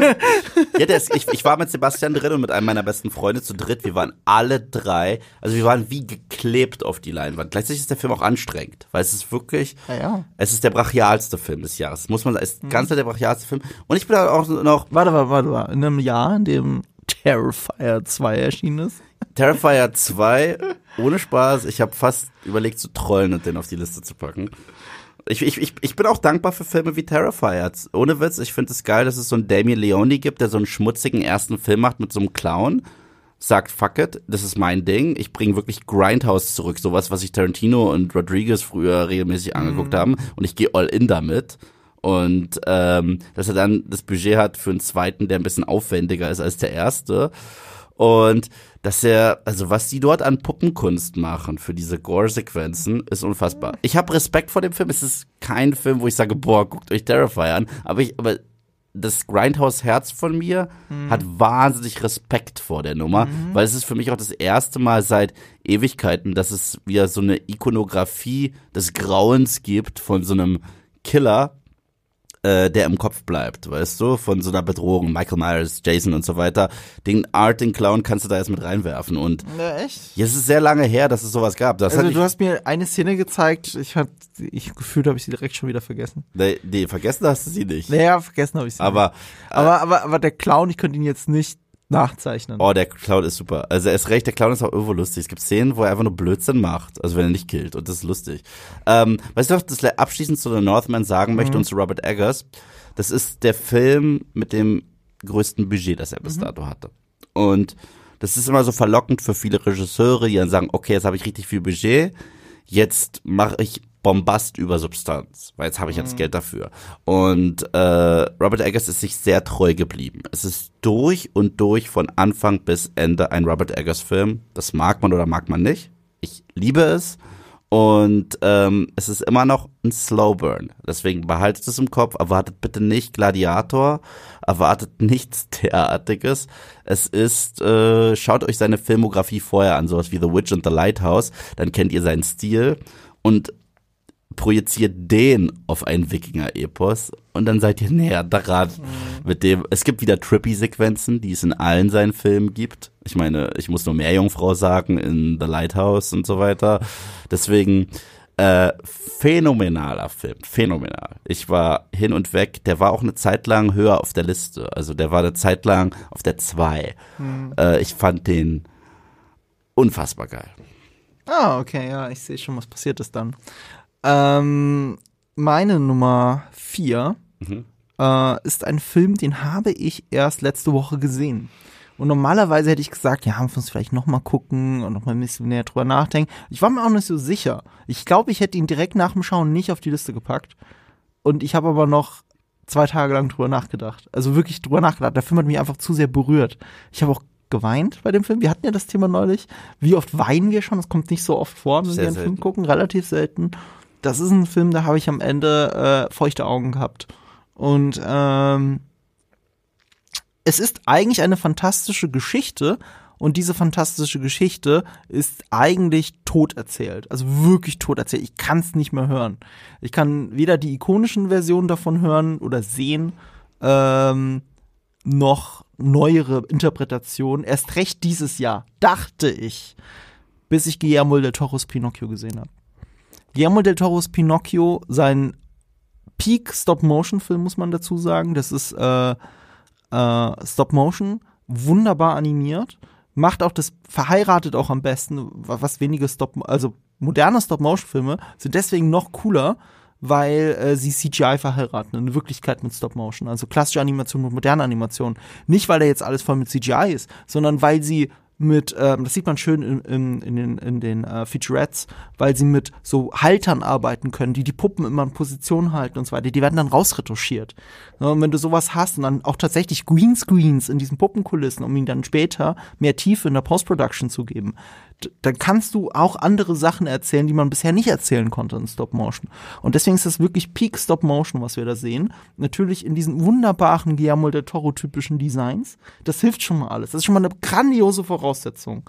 Und dann hast du tolle Sprecher wie Ewan McGregor, der als äh, Jimmy Cricket ähm, die Cricket. Geschichte Jiminy. Mhm die ähm, Story erzählt aus einer Erzählerperspektive, wo auch noch so ein kleiner Twist drin ist, wenn man es bis zum Ende gesehen hat. Ähm, Christoph Walz ist dabei. Äh, äh, Mit der Uwe bin auch dabei. Kate Blanchett äh, wollte unbedingt dabei sein. Ich glaube, Sebastian hat mir die Story heute Morgen erzählt. Gestern. Äh, nee, nee, nee, das hat er erzählt, dass sie dabei ist. nee, er hat auch gesagt, er hat auch gesagt, was sie spielt. Nee, nee, das so. nicht. Ah, nee, nee, nee, jetzt weiß ich wieder. Leia hat mir das erzählt. So. Leia hat mir gestern Abend erzählt, dass Kate Blanchett unbedingt bei dem Film dabei sein wollte, aber es waren ja schon alle Rollen besetzt. Also hat sie sich, also hat sie gesagt, nee, ist kein Problem, ich spiele auch den Affen. Und sie spielt den Affen in diesem Film und macht halt nur so ein paar Geräusche. So, das ist Kate Blanchett, einfach weil sie unbedingt dabei sein wollte. So diese Liebe von dem Voicecast, das merkst du als Ron Perlman spielt da drin eine Rolle. Ähm, und und das Ding ist halt bei Pinocchio, eigentlich ist es ja tot erzählt. So und was ist der Twist? Also wie machst du eine interessante Erzählung draus? Und es gibt für mich nur zwei Pinocchio-Erzählungen, die ich über alles liebe, die ich wirklich toll finde und die ich mir immer wieder angucken kann. Das ist eine davon. Jetzt auf dieser Liste. Die andere und die einzig andere bisher war von Kubrick und Spielberg AI. AI, künstliche Intelligenz. Das Was, ist ga, Pinocchio. was ganz krass ist, weil AI hat damals keine guten Kritiken bekommen, was ich nie verstanden habe. Ja, ich auch nicht. Das ist ein Film, der mich wirklich äh, traurig gemacht hat. Und irgendjemand bohrt hier. Ich hoffe, man ich hört hoffe, das man, nicht. ja, ich hoffe auch, man hört sich, weil du hörst im Feedback hier ist gerade nicht. Aber wir erwähnen es einfach für den Fall der Fälle. Wir, Genau. wir hören es auch. Ähm, das ist auch ein Film und äh, da erwische ich mich wirklich oft dabei, dass ich komplett random über das Ende nachdenke. Hm. Und, und das macht das macht AI ja auch so gut. Also die dieser und, und der Fokus natürlich. Der Fokus ist hier diese Liebe zur Mutter oder auf Pinocchio übertragen die Liebe zu, zum Vater. So, und das ist ein ganz großes Thema, das so breit getreten wird in diesem überlangen Film. Ja, ich verstehe, dass wenn Leute sich totlangweilen, aber zusammen mit dem Ende lässt mich das nicht mehr los. Deswegen liebe ich diesen Film so. Und was Pinocchio macht, ist, ähm, hat ganz stark den Fokus auf Leben und Tod. Und um diese Fallhöhe noch krasser zu machen und einerseits ähm, aktueller denn je, als auch historisch interessant ist, sie packen es ins faschistische Italien des Zweiten Weltkriegs. Mhm. Ihr werdet in diesem Film den Hitlergruß sehen. Das ist nichts, was ich vorher hätte vorhersehen können. Ich habe auch den Teaser gesehen, glaube ich, und den Trailer. Und ich habe nicht gedacht, dass dieser Film sich mit Faschismus auseinandersetzt. Und vor allem aber immer noch Leben und Tod und die Beziehung zum Vater. Und auch hier vieles spiegelt. Wir haben ja auch äh, im Avatar-Podcast haben wir ja gesagt, mit das Faszinierendste an Avatar 2 finde ich noch diese Spiegelung die ganze Zeit von Protagonist und Antagonist. Mhm. Ne, wie ähnlich sie sich sind an vielen Stellen. Und sowas ähnliches macht Pinocchio auch. Und das ist echt schön, herzlich und erschreckend zu sehen. Und es lässt mich, auch jetzt, ich habe ihn vor drei Tagen gesehen, vier Tagen. Und es lässt mich immer noch nicht ganz los. Also ich bin wirklich hin und weg und musste ihn dann auf die Liste setzen. Wenn du mich vor drei Tagen gefragt hättest, gehört Pinocchio drauf, würde ich sagen, na, ich glaube knapp nicht. Ich wollte ihn tatsächlich auch noch gucken, ich habe es aber einfach nicht geschafft. Also ich könnte mir auch vorstellen, dass er mir richtig gut gefallen wird. Ich bin ja in den letzten Jahren ein wenig von Guillermo del Toro so enttäuscht gewesen. Ich finde, er hatte so seinen Peak gehabt, natürlich mit Pan's Labyrinth. Das ist für mich sein äh, Wir haben definitiv. es vorhin erwähnt, Ja, Nightmare Alley. Habe ich nicht gesehen. Nightmare Ich war, Alley. ich war aber auch damals, ich war unfassbar enttäuscht von Shape of Water. Ich fand Shape of Water war ein unfassbar überwerteter Film und konnte nicht fassen, dass der der beste Film war bei den Oscars. Mir fällt gerade eine Parallele zwischen Nightmare Alley und Guillermo del Toros Pinocchio auf. Ich mag bei beiden Filmen die Enden besonders. Also bis zum Ende hätte ich sie nie auf eine Topliste gesetzt. Und mit dem Ende, das sind Sachen, über die denke ich die ganze Zeit nach. Und ich glaube, das macht es so stark. Und das kann er gerade richtig gut. Was witzig ist, weil in seiner Serie ist es nicht so. Wie stehst, wie stehst Hast du du? seine Serie gesehen? Sorry, nee, nee, ich muss ganz kurz. Weil in seiner Serie, ähm, hier, wie, wie hieß die? Curiosities, Curi oder? ja, genau. Äh, Guillermo de Toros Curios äh, Cabinet of Curiosities. Ich habe das gerne geguckt. War schön zum Weggucken an Halloween. Und ist auch mega erfolgreich gewesen. Aber jede Story hat eigentlich ein loses, hingerotztes Ende. Jede einzelne Story geht ohne Aussage wieder raus aus der Geschichte. Und das hat mich ein bisschen genervt. Und die Antithese dazu sind ausgerechnet seine Filme. Hast du das so? Äh, wie fandest du denn The Shape of Water? Stehe ich da allein da? Ich fand den. Wir haben ja schon oft drüber geredet. Also äh, es ist halt eigentlich eine eine seichte Kopie von Pan's Labyrinth und kommt da halt nicht ran. Pan's Labyrinth ist einer der besten Fantasy-Filme ever für mich. Und das steht auf so einem großen Podest, Pan's Labyrinth. Und Shape of Water ist die Liebesversion davon und deswegen kam sie in der breiten Masse auch einfach, kam der Film besser an, glaube ich. Böse Zungen nennen ihn bis heute Grinding Nemo. Das ist nicht schlecht. Der, der, der Chile ist nicht schlecht. Aber Shape of Water ist gut. Ich finde ihn nicht schlecht. Ja. Ich finde ihn nur gemessen am Pan's Labyrinth ist es halt schon fast albern, dass Pan's Labyrinth bei den Oscars nicht so abgeräumt hat wie Shape of Water. Ich fand, der Shape of Water war der Inbegriff von Style over Substance. Also, Ja, viel Substance ist es nicht, das stimmt. Und da, wo sie ist, ist es nur eine Kopie vom Pan's Labyrinth. ja, ein das ist halt wow, wow, wow, Ja. wow, wow. Also, also der, der bleibt. Äh, hier, ähm, wir hatten ja auch schon Hellboy, über Sandman geredet. Und Neil Gaiman, der ja Sandman geschrieben hat, Mhm. hat, glaube ich, sowas ähnliches getwittert. Ich muss es paraphrasiert wiedergeben, weil auch das hat mir Leia erzählt. Ähm, Pinocchio sei die Pan's Labyrinth-Version von Pinocchio. Wow, okay, ja. Ja, weil im Pan's Labyrinth ging es ja auch um Faschismus. Es ist sehr viel Pan's Labyrinth drin. Also du guckst Pinocchio und denkst, ah, okay, ja, definitiv. Wenn ich wüsste, dass es Del Toro ist, ich hätte es dann erraten. Es ist sehr nah, auch, auch fast schon wieder zu nah. Also er kopiert bei sich selbst, so ähnlich wie bei Shape of Water. Aber, aber es geht ihm darum, andere Sachen zu erzählen. Äh, und deswegen passt es schon wieder. Also die Figur, die Ron Perlman spielt, den, ähm, den faschistischen Offizier, das ist im ersten Moment eins zu eins der Offizier aus Panzerlabyrinth. Und eben eigentlich schon wieder Shape of Water. Und natürlich spielt Ron Perlman überhaupt mit, weil der muss überall Er mitspielen. spricht ihn und das ist halt wirklich auch wieder hier die Stimme beeindruckend, wirklich. Also äh, ja, ich bin hin und weg und das ist ein Film, den werde ich mir noch ein paar Mal anschauen und ich werde jedes Mal feuchte Augen dabei kriegen. Ich werde ihn definitiv noch nachholen, jetzt wenn ich ein paar Tage frei habe. Und das gehört halt zu den Filmen, die ich mal immer dagegen halten muss, wenn es heißt, Netflix macht schlechte Filme. Ich verstehe das, wo es herkommt, machen viel zu viele, viele schlechte Filme. Ein großer Netflix-Film wird auf meiner Flop-Liste stehen. Ähm, aber ich, es gibt halt auch Filme, also wenn ich jetzt wirklich so die besten Filme der letzten Jahre gucke, dann sind für mich Del, ist Del Toros Pinocchio mit dabei, Power, äh, The Power of the Dog ist mit dabei und äh, ein Film eventuell, der noch kommt, deswegen weiß ich es gar nicht, aber ich habe so Lust auf diesen Film. Ein, noch ein Top-Film, der dieses Jahr äh, auf meiner Liste ist, ist wahrscheinlich, äh, ist ja eigentlich auch ein Netflix-Film, ist ein Netflix-Film. Ähm, Und man also darf ja, nicht es vergessen, gibt, es gibt auch tolle Filme. Oh, hier, Klaus. Klaus. Einer der besten Weihnachtsfilme aller Zeiten. Netflix-Exclusive-Animationsfilm. und für mich ohne Frage The Irishman. Ja, ja, der ist großartig. War ein. Netflix-Film und äh, das war einer der Filme, die mich in den letzten fünf Jahren am meisten äh, beschäftigt haben. Gerade das Ende. Uff. Ja, ich wollte gerade sagen, das Ende ist das Stärkste daran. Ja. Also wirklich, das Ende ist, ist der Hammer. Das ist auch so ein Film, wo mich Leute gefragt haben, oh, der ist so langatmig. Ich habe den mit meinem Vater, der keine krasse Aufmerksamkeitsspanne hat. Übrigens, Papa, alles Gute zum Geburtstag. Ähm, Alles Gute. ähm, ich habe den mit meinem Vater. Meine Mutter hat morgen Geburtstag. krass. Also zum Zeitpunkt der Aufnahme hat meine Mutter morgen Geburtstag. Dein Vater hat heute Geburtstag Ja. und ich habe übermorgen Geburtstag. Unfassbar. Ja, ich weiß nicht, wie meine Mutter sich dabei gedacht hat, mich einen Tag nach ihr zu kriegen. So kann ich den Geburtstag nicht vergessen und ich habe es trotzdem einmal geschafft. Und äh, ähm, ich habe mit meinem Vater und meinem Bruder The Irishman am Stück geguckt und wir waren zu dritt, also unsere Augen waren geklebt auf dem Bildschirm. Also ich verstehe nicht, dass Leute sagen, das ist langweilig. Er ist lang, aber lang und langweilig ist für mich das Gleiche. Ich liebe, liebe, liebe The Irishman. Ja, ich finde ihn, ich finde ihn gut. Ich, ich, ich fand ihn jetzt nicht so gut, wie ich ihn gerne gefunden hätte, muss ich zugeben. Aber das Ende ist super stark. Ja. Also gerade, weil es von Martin Scorsese ist, gerade wofür dieser Film steht. Mhm. Und ja, es ist Netflix-exklusiv. Und wir haben noch ein, ein anderes äh, in den in meinen Top 2. Mhm. Äh, aber deine Top 3, den, hat- da hat mich überrascht. Mhm. Ich habe die Liste gesehen habe gedacht so, oh, der ist bei dir die Nummer 3? Ja.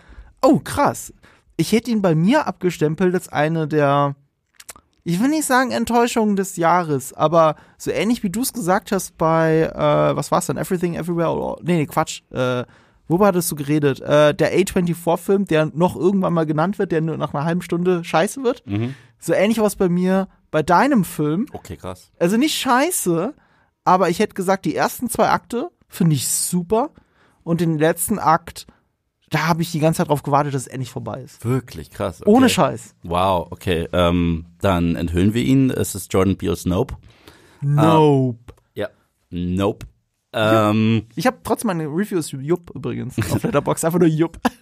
ich, Weil sie ähm, ist trotzdem gut. Sie ist trotzdem gut. ich mag Jordan Peele sehr gerne. Er hat ja damals äh, mit Get Out was losgetreten, weil bis dato war er ja nur, nur in Anführungsstrichen Comedian. Und da hat er halt diesen Horrorfilm erzählt, auch mit sozialem Kommentar. Ich finde Get Out tatsächlich, ich weiß, damit setze ich mich jedes Mal in die Brennnessel, seinen schwächsten Film. Äh, ich mag ihn. Ich finde, dass er sich zum Ende ein bisschen verliert. Aber es ist trotzdem ein sehr, sehr, sehr starker Film und sehr atmosphärisch. Ich finde, mit Us hat er sich getoppt. Ich halte Us für seinen besten Film. Ich habe Us immer noch nicht gesehen. Us ist mit Abstand sein bester Film für ich mag mich. den Trailer aber. Es ist ein super Film. Es ist auch äh, meiner Meinung nach Lupita Nyong'os beste Performance ever. So, weil sie spielt eine äh, Doppelrolle und äh, das muss man erstmal können. Ja. Äh, ist auch Winston Duke. Das zeigt zeigt einem einfach, wie krass das Marvel Cinematic Universe ihn nicht gut benutzt, so, weil was er da raushaut und was er da raushaut, so sind halt ist so ähnlich wie Bucky Barnes und äh, Tommy Lee, weißt du, äh, für Sebastian Stan. Und ähm, dann kam der Trailer für Nope. Und ich dachte mir, das wird jetzt sein dritter Horrorfilm. Und ich bin ja ein Horror-Nerd und ich liebe Horror. Es ist kein Horrorfilm. Und damit muss man sich einfach äh, einverstanden erklären. Es ist kein Horrorfilm, nicht im klassischen Sinne. Es ist der untypischste Film von Jordan Peele. Bei dem Film, Ja, Nope ist für mich kein Horrorfilm. ich, ich glaube, es ist schon ein Horrorfilm. Nee, nur im ersten bis zweiten Akt vielleicht, danach nicht mehr. Ja, aber das, das ist schon mein Problem. ich Und- mag den Horrorpart. Und ähm, was dieser Film eigentlich Ja. ist, ist für mich ein Liebesbrief an Steven Spielberg und an Steven Ja. Spielbergs Jaws. Aber der gilt Der als weiß halt. Auch nur bis zu einem bestimmten Grad. Aber das ist ein Horrorfilm. Ja, Jaws wird gehandelt als Horrorfilm. Das ist das Genre, in dem man sich. So, sorry. Eins zu eins, das ist ein Horrorfilm. Er ist halt anders als andere Horrorfilme, Ja. aber er ist ein Horrorfilm. Und deswegen ist das hier ein Horrorfilm. Ich fand, ähm, erstens, das ist der Film von Jordan Peele, wo die Message nicht so fett im Vordergrund steht und nicht äh, so offensichtlich ist. Das ist ein Film, den drei Leute gucken und die können was anderes tatsächlich rausnehmen. Weil es gibt sehr, sehr unterschiedliche Gedankengänge dort. Einmal sollte man, äh, kann man daraus nehmen, du solltest die Leute hinter der Kamera genauso respektieren und alle, die an so einem Filmset stehen und so weiter, anstatt nur äh, die Leute, die immer eben vor die Kamera stehen. Gleichzeitig, wie gehen wir mit Tieren um? Gleichzeitig, ähm, wie gehen wir mit Krisen um? Und benutzen wir vielleicht Krisen, um uns daran zu bereichern und so weiter und so fort. Das waren so alles Sachen, die da mit reingesprinkelt waren. Ähm, ich fand, es war eine schöne Familiengeschichte. Ich habe den Trailer gesehen und mir gesagt, Kiki Palmer wird mir hart auf die Nüsse gehen. Das war nicht der Fall. Kiki Palmer war eine absolute Wucht. Die Welche ist sie nochmal, die Schwester? ja, Ja. Sie hat absolutes, geniales äh, Comedy-Timing, rockt aber auch die dramatischen Momente. Das ist eine krass untypische Rolle für Daniel Kaluuya, weil Daniel Kaluuya, ähm, ich habe ihn noch nie so stoisch gesehen und er spielt eigentlich den ganzen Film nur mit seinen Augen und er murmelt sich durch den Film durch, aber das erzählt uns so viel mehr über seine Figur, als äh, sich Dialoge könnten. Ähm, und es ist im Grunde genommen, der weiße Hai greift an aus dem Himmel. Ja. Und das Finale ist sowas von der weiße Hai. Ich meine, Ja. äh, und man merkt halt, dass äh, Jordan Peele halt auch so groß geworden ist mit all diesen Klassikern. Und er hat es ja auch letztens sehr cool gesagt, wenn er Filme macht, will er in erster Linie Sachen machen, die ähm, ihn daran erinnern, warum er sich überhaupt in Filme verliebt hat, so ein bisschen Tarantino-like. Und gleichzeitig seinen eigenen Spin da hinzufügen, anstatt einfach nur einen Franchise-Film zu machen. Und genauso hat sich das für mich angefühlt. Ich mochte die Landschaftsaufnahmen total gern. Ich mochte das, ähm, äh, diesen psychologischen Thrill, weil es hat irgendwie was ganz randommäßiges, diese Urangst, die man manchmal im Traum hat. Das ist so, äh, dass man wie in die Luft gezogen wird. Und ich finde, wie der Film damit spielt, äh, war ziemlich, ziemlich geil. Und ich finde, er hatte an den richtigen Momenten, aber halt auch einfach Spaß mit den Figuren. War humorvoll, äh, war zum Schluss dann sogar ein bisschen Action geladen. Ich war wirklich echt hin und weg. Es war so ein Film, den, ich habe ihn gesehen. Das ist, passiert mir sehr häufig mit Jordan Peels Filmen. Und zwar, ich gucke sie, gehe aus dem Kino und sag, ja, ja. Und dann gehe ich nach Hause und schon auf dem Weg nach Hause, ja, aber ich glaube, es ist mehr als ja. Und dann ist es wie so ein kleiner Virus, der wuchert. Und je länger ich drüber nachdenke, desto mehr mag ich es. Das war bei mir am krassesten bei Us. Direkt als der vorbei war, da sag ich, war das meins? ich weiß es nicht. Und wirklich schon auf der Heimfahrt ist so viel in meinem Kopf passiert, dass ich damals auch so froh war, dass ich nicht ein Review irgendwie aufgenommen habe direkt nach dem Mhm. Film, weil es wäre, glaube ich, negativer auf, äh, ausgefallen. Aber daran erkenne ich meistens einen guten Film. Das beste Beispiel, das ich dafür habe in meinem Leben, ist Once Upon a Time in Hollywood, den ich im Kino gesehen habe, für gut befunden habe. Aber da habe ich mir gesagt, aber ist es einer von Tarantinos besten? Ich weiß es nicht.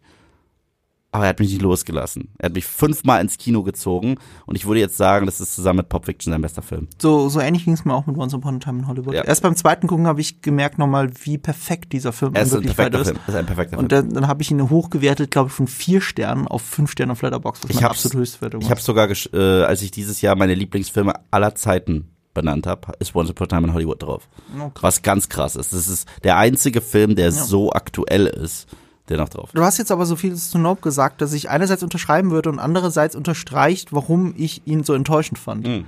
Ähm, aber ich finde, diese ersten zwei Drittel sind wirklich super stark. Also wirklich. Auch dieses Psychologische, was du gesagt hast, Mhm.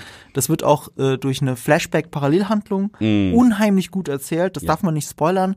Das ist aber, es funktioniert als Metapher für den gesamten Film fantastisch. Es ist super geil inszeniert. Der Typ hat's einfach drauf. Also Mhm. wirklich auch so Spannungen zu inszenieren, ohne mit einem ganz billigen Jumpcut zu kommen, wobei das auch hier und da mal passiert. Aber dann ist es so ein Care-Jumpcut. Das ist keiner, der mich ärgert. Meistens ärgern mich Jumpcuts, weil sie billig sind. Du meinst aber, Jumpscares, oder? äh, Jumpscares, wie komme ich auf Jumpcut? Jumpcuts ärgern mich aber auch. Hm. Vielleicht deswegen. Jumpcuts ärgern mich ziemlich. Aber Jumpscares habe ich gemeint. Ähm, aber dieses letzte Drittel, genau das, was du sagst, so 100% Chance, genau das ist mein Problem. Es ist 100% Chance, aber auch in die Länge gezogen. Es ist nicht so gut wie Chance. Und äh, der Film lebt ja auch sehr stark so beim Gucken von dem Mysterium. Und das Mysterium wird halt irgendwann aufgelöst. Und ab dem Moment, wo es aufgelöst wird, hast du halt nur noch Jaws. Und dieses nur noch Jaws ist halt so dreist kopiert und dann da fällt der Film für mich einfach auseinander. Er fällt für mich in dem Moment einfach komplett auseinander und das ist voll schade. Bis dahin ist es für mich einer der besten Filme des Jahres gewesen. Also deine ersten 30 Minuten von dem anderen Film. Aber ähm, dann war es leider vorbei für mich. Und ich, ich glaube nicht, dass, ich, dass, es für mich durch die Rewatch so viel besser wird. Er ist immer noch gut. Also ich, er zerf also er zerfällt, also er wird halt von einem Top-Film zu einem guten Film, den ich empfehlen kann. Ähm, aber ja. Und, und jetzt kann ich auch gewisse Sachen, kann ich nicht mehr aufhören zu sehen. Äh, ohne was zu spoilern, ich muss jetzt überlegen, wie man das jetzt sagt. Das, der, der, der, der Film spielt mit einem Motiv, mit einem Symbol. Das ist das Symbol des Auge. Das Auge. Und seit ich mal irgendwo als Meme, glaube ich, oder als Tweet oder so gelesen habe, dass es eigentlich ein Arschloch sei, kann ich nicht mehr aufhören, das so zu sehen, drüber zu lachen. Und das ist so, okay, okay, gut, das macht mir jetzt vielleicht ein bisschen den Film. ka- Ich weiß nicht, ob es mir den Film wirklich kaputt macht. Ich, ich finde ihn immer noch spannend. Ich finde ihn so toll erzählt. Also, es ärgert mich eigentlich, dass ich ihn nicht so schön fand. Und, äh, und ich, ich weiß nicht, woran es liegt. Es hat mich ja auch deswegen gewundert, dass er bei dir bei den Top 3 dabei Mhm. ist. Ähm, weil ich glaube, mich zu erinnern, dass du mir auch unmittelbar nach dem Kinobesuch geschrieben hast, dass du ihn eher so okay fandest. Ja, aber das war das gleiche Phänomen wie bei mir bei Ja, Us. ja. Also Ja. äh, es ist für mich sein außergewöhnlichster Ja. Film von den dreien, aber Us ist, Us ist mein Lieblingsfilm von ihm. Mhm. Ähm, und das Lustige ist, ich habe ja gerade gesagt, im Gesamten möchte Jordan Peele nicht zwingend einen Franchise-Film machen. Er hat aber schon mal geäußert und ey, wenn das passieren würde, wäre ich total dabei. Er wäre interessiert, eine beliebte Trickserie zu adaptieren als Live-Action und das als Film. Und sollte das je passieren, bin ich so an Bord und zwar die Gargoyles. Okay. Und Warum ein? Gargoyles-Film von ihm, boah, wäre ich da Von dabei. ihm könnte ich mir das vorstellen, das stimmt. Für mich ist er ein bisschen zur Zeit das, was Leute dachten, was M. Night Shyamalan wäre. Weißt du noch, als Shyamalan hat für mich damals drei Home Runs gehabt. Das war äh, The Sixth Sense, Ja. es war Unbreakable, es war Science. Ich liebe ja Science auch. Science ist auch super. Science hat für viele Leute schon nicht funktioniert. Für mich hat er, ich liebe den. Ja, ich mag den. Ich verstehe nicht, warum der für Leute nicht funktioniert. Außer dieser religiöse Unterton, den kann man auch sehr schlecht finden. Das verstehe ich. Ich, ich, fand, ich fand auch, das hat richtig gut funktioniert in dem Es hat Film. in dem Film funktioniert. Und dann kam The Village und damit ging es abwärts. Also The Village sieht halt wundervoll aus wegen Roger Deakins. So, äh, und aber war für mich ein doofer Film. Ja. Und dann ging es ja richtig ad absurdum mit The Happening und Lady in the Water so. Aber äh, ich finde, er hat sich auch gefangen mit Split und Glass. Die mag ich beide sehr gerne. Aber ähm, ja, bisher ist Jordan Peele drei von drei und alle drei sind echt gute Filme.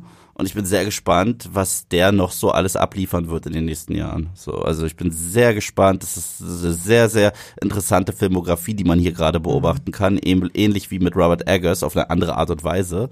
Aber ich mag das sehr gerne, wenn da jemand aus dem Nichts kommt, so einen Film rausballert, über den auf einmal alle reden und man merkt, es ist kein One-Trick-Pony. Also das, dann kommt ein mhm. zweiter Film, der was anderes ist, immer noch geil ist, aber gleichzeitig eine Handschrift und äh, da bin ich wahnsinnig gespannt, was da noch auf uns zukommt. Du gibst halt die perfekte Steilvorlage für meinen dritten Film. Okay. Also meine Top, also mein, mein, mein drittliebster Film dieses Jahr.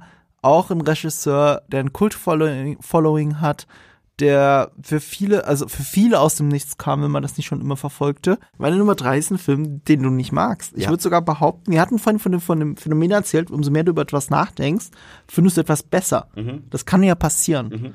Und das ist ein Film, über, umso mehr du über ihn nachgedacht hast, desto schlechter fandest du ihn. Schlechter als in deinem Video. Ja, in meinem Video war die Überschrift lustiger Marvel-Spaß.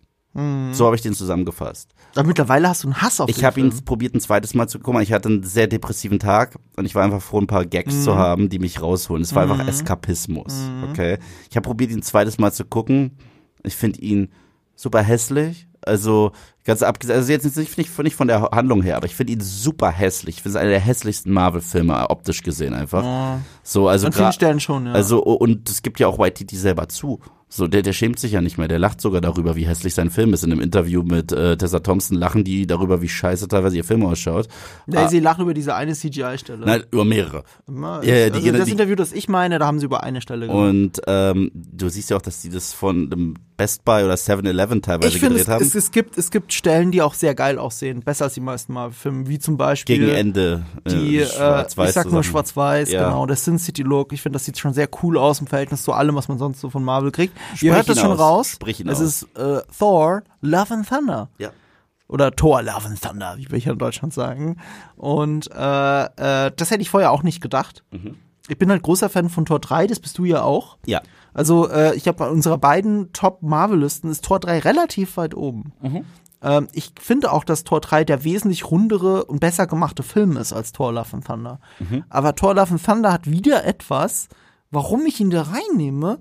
Und du hast mit so vielem, was du sagst, recht mit der Kritik. Ich meine, du und Sebastian haben ja auch mal zehn Minuten Vortrag gehalten. Ja, aber so alles wie ein SNL-Sketch und so. Ja, irgendwie schon, natürlich. Aber ganz ehrlich, der Film berührt mich emotional. Ich bin dafür in diesem Film super empfänglich. Es mhm. funktioniert einfach. Wenn die Credits reinkommen und wenn gewisse Figuren da reinspringen und dann der Titel eingeblendet wird, Love and Thunder, dann bin ich so 1000 Prozent abgeholt. Also ich, ich fand das so ein schönes Erlebnis, den im Kino zu erleben. Äh, also erst in der Presseverführung, dass ich tatsächlich äh, noch zweimal drin war. Das ist der erste Marvel-Film, den ich dreimal gesehen habe im Kino. Es ist da für mich immer, also wie gesagt, selbst Tor 3 finde ich besser, aber das war der erste, den ich dreimal im Kino gesehen habe. Ich glaube, äh, Guardians of the Galaxy Volume 2 habe ich zweimal im Kino gesehen, einmal zu Hause. Es gibt einen Marvel-Film, den ich fünfmal im Kino gesehen habe. Welchen? Den ersten Avengers. Der ist auch ziemlich geil. Ja. Den habe ich schon mehrmals gesehen, aber nur einmal im Kino. Oh, ich war, ich war mit meiner mhm. Freundin, ich war mit meiner Mom, ich war mit Freunden und dann, wann immer jemand kam und gesagt hat, der hat ihn noch nicht gesehen und will ihn sehen, habe ich gesagt, okay, ich bin dabei. Ich glaube, mit am häufigsten gesehen habe ich wahrscheinlich Guardians of Galaxy Volume 1 tatsächlich. Aber wo ich sogar Volume 2 noch lieber mag. Aber ich bin jetzt mittlerweile in der Phase, wo ich nicht Filme immer rauf und runter gucke. Es sei denn, ich sag so, jetzt wie bei dem, den will ich schon im Kino sehen. Mhm. Den gucke ich noch mal. Und und, und, und, und deswegen ist er, glaube ich, auch so weit oben, weil er hat sich für mich bei jedem Mal gucken auch gut gehalten. Du hast ihn beim zweiten Mal gucken abgebrochen. Das ist ein gutes Zeichen dafür, dass du ihn offensichtlich wirklich hast. Aber ich habe ihn dreimal im Kino geschaut und ich fand ihn super. Und ich sehe auch gerade, wenn ich kurz auf meine Liste schiele, meine Nummer zwei und meine Nummer eins habe ich auch jeweils zwei, also noch zwei, ich glaube zweimal im Kino gesehen und dreimal im Kino gesehen. Auch dreimal ich einen. Ja, ja also das ist wirklich, äh, huh, Mhm. Ähm, das sind Filme, die haben wir mehrmals geguckt dieses Jahr, anstatt immer uns die gleiche Grütze zu geben. Und äh, Thor Love and Thunder ist ein Film, der mir einfach ans Herz geht, der für mich auch einen der besten Marvel-Bösewichte hat tatsächlich, auch wenn er nur in dem Film funktioniert und nur in dem Film. Aber wahrscheinlich auch genau deswegen. Es ist nicht wieder so ein Teaser oder ein Film, der davon, ein Bösewicht, der davon lebt, was im letzten Film erzählt wurde oder so. Ähm, ich mag das alles tatsächlich sehr und von mir aus kann Taika Waititi noch zehn Torfilme machen. Ich werde sie alle gucken. Ja, ich wollte ihn mögen. Ich wollte ihn wirklich mögen, weil ich, ich mag Tor 3 sehr gerne. Ich finde, was äh, Taika da mit äh, der Figur gemacht hat, war notwendig. Mhm. Obwohl mittlerweile selbst diesen Film, der so eine, als einer der schlechtesten zählt, äh, Tor 2, der hat für mich ein paar Elemente, die ganz toll sind. So alles, was mit Loki passiert, ist für mich das Beste, was mit diesem Charakter je gemacht wurde, besser als seine eigene Serie. Ja, ja, da bin ich bei dir. Ähm, aber ähm, mittlerweile ist, äh, ist es für mich overboard. Ich habe ja gar kein Problem mit dem Humor in diesen Marvel-Filmen, aber dieser Film, da hat der Humor für mich schon fast den Film kaputt gemacht, weil es war zu viel und es war für mich auch teilweise zu albern. Ich habe bei Tor 3 das Gefühl gehabt, dass sehr viele Momente einen auch haben atmen lassen, auch mhm. sehr viel äh, abgeholt haben, als Odin von uns gegangen ist. Es gibt diese wunder, wunder, wundervolle Szene mit Thor und Loki im Fahrstuhl. Mhm wo die beiden sich mal aussprechen, die ich total mag. Es ja. gibt so viele Momente, wo trotz Hihi Haha der einzige Charakter, der einfach seit dem Joss Whedon ähm, das äh, Marvel-Universum verlassen hat, für mich überhaupt nicht mehr funktioniert, ist Bruce Banner, weil es ist nur Mark Ruffalo. Das hat nichts mehr mit Bruce Banner zu tun. Der ist nicht mehr Bruce Banner gewesen seit Age of Ultron für mich. Aber das ist nicht Taikas Schuld, das ist im Gesamten, die wissen nicht, was sie mit der Figur anstellen sollen. Ähm, also der Gladiator Hulk war cool, aber wenn er Bruce ist, ist er nur Mark Ruffalo. So, und ähm, Thor Love and Thunder, äh, in vielerlei Hinsicht ist das so das, was ich am modernen Marvel hasse. Weil ähm, ich finde es nicht schlimm, wenn die Filme nicht, sich nicht zu ernst nehmen. Aber ich finde es erstens doof, dass es der 2000. Film ist, wo Thor sich selbst finden muss. Das muss ja irgendwie alle zwei Sekunden und das, das geht mir auf den Keks und ich wette, der fünfte Film, da wird er sich wieder selbst finden müssen. Äh, das, das geht mir irgendwie krass auf den Keks. Zweitens gibt es so Momente, die so konträr sind gegen das äh, Character äh, Writing von ihm. Zum Beispiel, dass er am Anfang so ein Dorf befreit und er macht da alles kaputt und zerstört deren Tempel und deren Heiligtum und es wird so als Gag gefeiert. Dabei mhm. war das sein Arc, dass er das nicht machen soll im ersten Film. Weißt du? Und Thor wirkt für mich selber in diesem Film endgültig wie eine Parodie von der Figur, die Emma war. Und es war in Tor 3 für mich nicht. Da war er auch eine sehr dramatische Figur. Ähm, es gibt einen Gag, der für mich an sich ist der nett, da kannst du schmunzeln. Aber wenn du drüber nachdenkst, finde ich es einer der bescheuertsten und wenn man leicht getriggert ist, was ich nicht, ich nicht bin, einer der geschmacklosesten Witze äh, des ganzen Marvel-Franchises ist. Und zwar, dass Neu-Asgard eine Eisdiele hat, die nach Thanos benannt wurde und sein Infinity Gauntlet hat. Irgendwie Infinity Cones kriegst du da, ja. Der hat dieses Volk abgeschlachtet. Und sie widmen ihm eine Eisdiele. Das macht man nur, weil erinnerst du dich noch an Thanos. Das ist, das finde ich so dumm. Das finde ich so grenzenlos dumm. Und äh, das finde ich auch ein bisschen. Ich weiß, was Taika macht und Taika ist halt ein Spaßvogel. Aber ich habe das Gefühl, dass er mit diesem Film auch so ein bisschen auf dieses, äh, auf die Legacy dieser Reihe geschissen hat und äh, ein bisschen an ein paar Stellen mit seinem Humor, weil Taika ist für mich mittlerweile ein Typ, was ihn für mich sehr unterscheidet von James Gunn ist folgendes.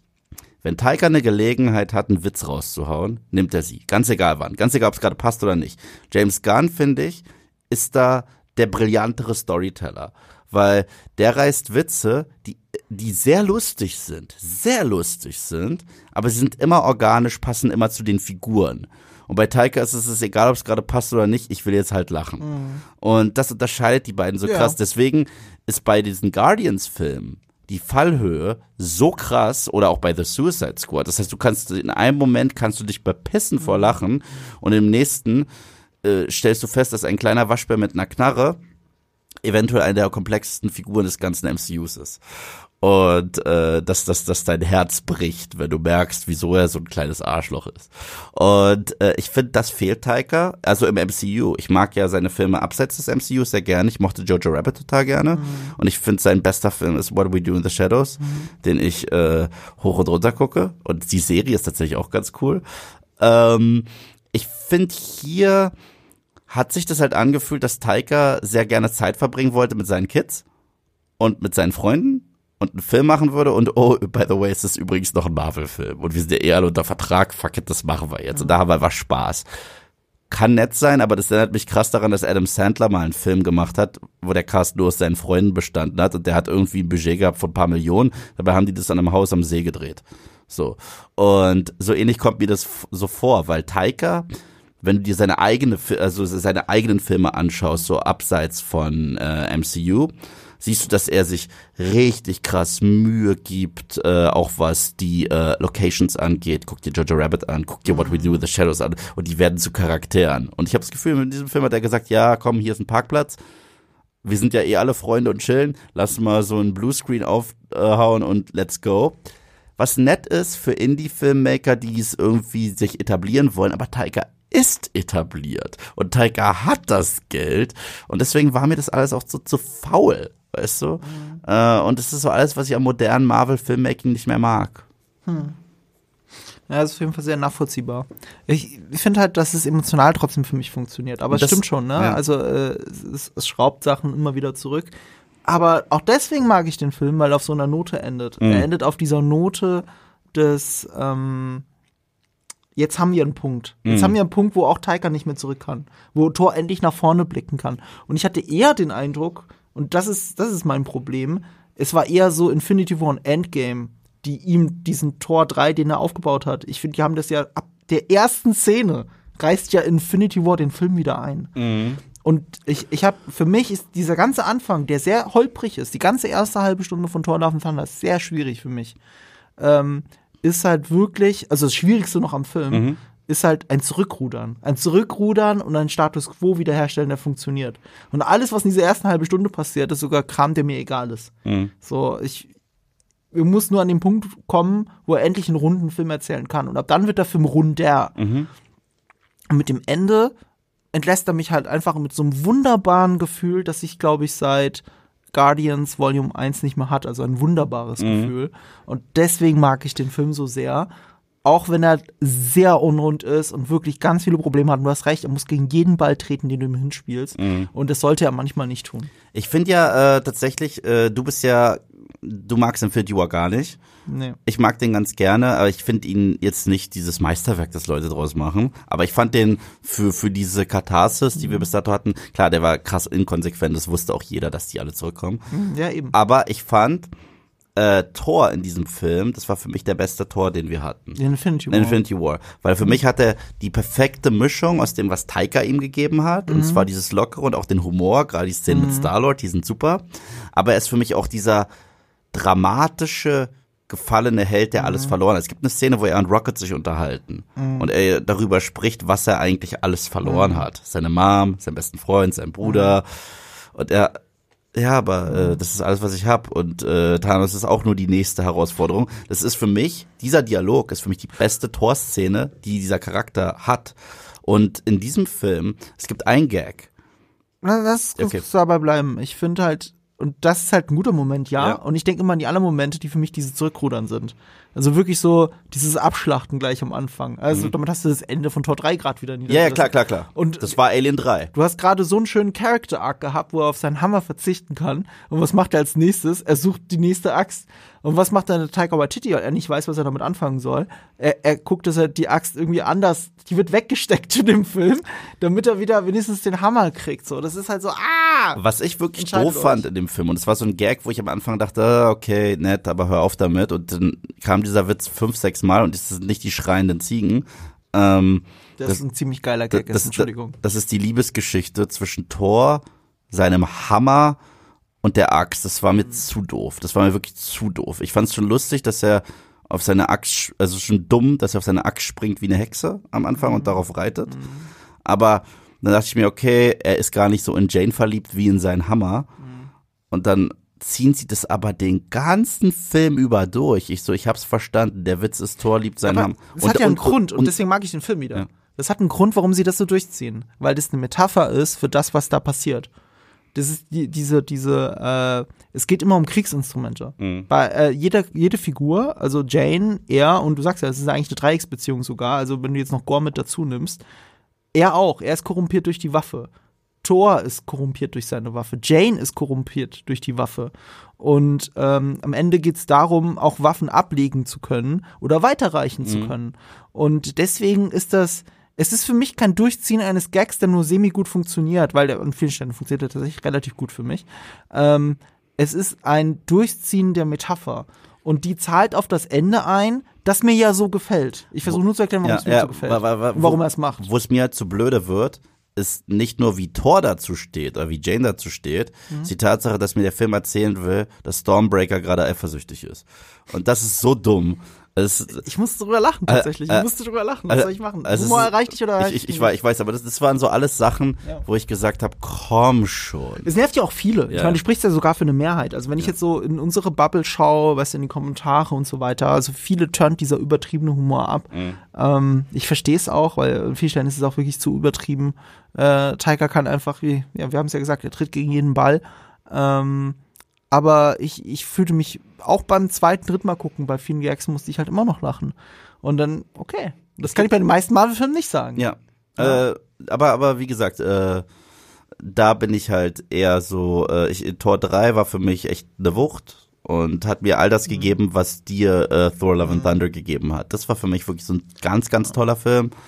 Aber Love and Thunder war für mich einfach über Bord. Und der ist halt bei mir jetzt so weit oben, weil ich das Ende eines der besten Enden im MCU finde. Wirklich so, die letzte Szene, ich liebe das. Ich liebe das, die Musik, die dann reinknallt, die Credits, selbst die Mid-Credit-Scene, die wirklich albern ist schon wieder und auch Sachen rückgängig macht, sowas hasse ich. Aber da ist ein Cameo drin, auf den ich mich jetzt einfach jetzt Bock hab. Als großer Fan von einer Serie, die, von der du kein Fan bist, kann dich das nicht so erreichen wie mich, aber wenn ich äh, den Schauspieler Brad Goldstein sehe, dann bin ich sofort sold. Dann bin ich sofort so, oh geil, oh geil, darauf habe ich Bock. Das ist, das ist ja etwas, was sie immer versuchen bei den MCU-Cameos. Und meistens, also diese Teaser für die nächsten Filme, meistens funktioniert das nicht. Meistens ist mir das eher kalt. Und ich so, wer ist das?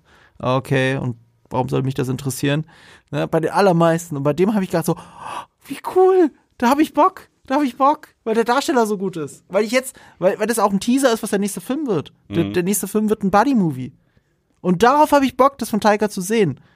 Und Mein. Lieb mein Lieblingsende von einem Marvel-Film ist tatsächlich ähm, Guardians 2. Das ist für mich das Schönste. das ist ja auch mein Lieblings-Marvel-Film. Ja, der ist so insgesamt. schön. Ja, ja, der klar. ist so schön. Ähm, ja, dann muss man mal gucken, was die mit der Nummer noch machen. Es gibt jetzt Gerüchte, dass Chris Hemsworth jetzt erstmal eine Pause macht vom, äh, eine Pause hat vom Schauspiel tatsächlich, weil er ja so eine Ja, Diagnose hatte. Ja, also die die Diagnose, dass dann die Wahrscheinlichkeit, dass er an Alzheimer erkranken wird, erblich bedingt relativ hoch ist. Ja, Ähm, ja, das ist halt für ihn niederschmetternd, weil äh, ich glaube, sein Großvater hatte Alzheimer und er hat ihn halt auch begleitet und er weiß, wie das dann ist. Und dann legt man die Priorität natürlich anders im Leben, wie man seine Zeit verbringen möchte. Aber er hat nicht die Diagnose, dass er Alzheimer hat Nee, nee, oder nicht, sicher das kriegen wird, sondern dass die Wahrscheinlichkeit, dass er Ja. Alzheimer kriegen wird, sehr viel höher ist als bei anderen Menschen. Ähm, aber ich glaube, mathematisch gesehen sehr viel höher als die Wahrscheinlichkeit, die man eh schon hat. Mhm. Und die ist relativ niedrig. Und wenn du jetzt 300 Prozent mehr Wahrscheinlichkeit hast, Alzheimer zu kriegen, aber deine Wahrscheinlichkeit vorher war nur 0, irgendwas Prozent, dann ist es gar nicht so viel mehr. Mhm. Ähm, ich hoffe, dessen wird er sich gewahr, aber das sage ich jetzt aus der Perspektive von jemandem, der dieses Problem nicht hat, Mhm. dass man äh, mit so einem Schicksalsschlag konfrontiert wird oder schon wurde sogar, wegen durch den Großvater.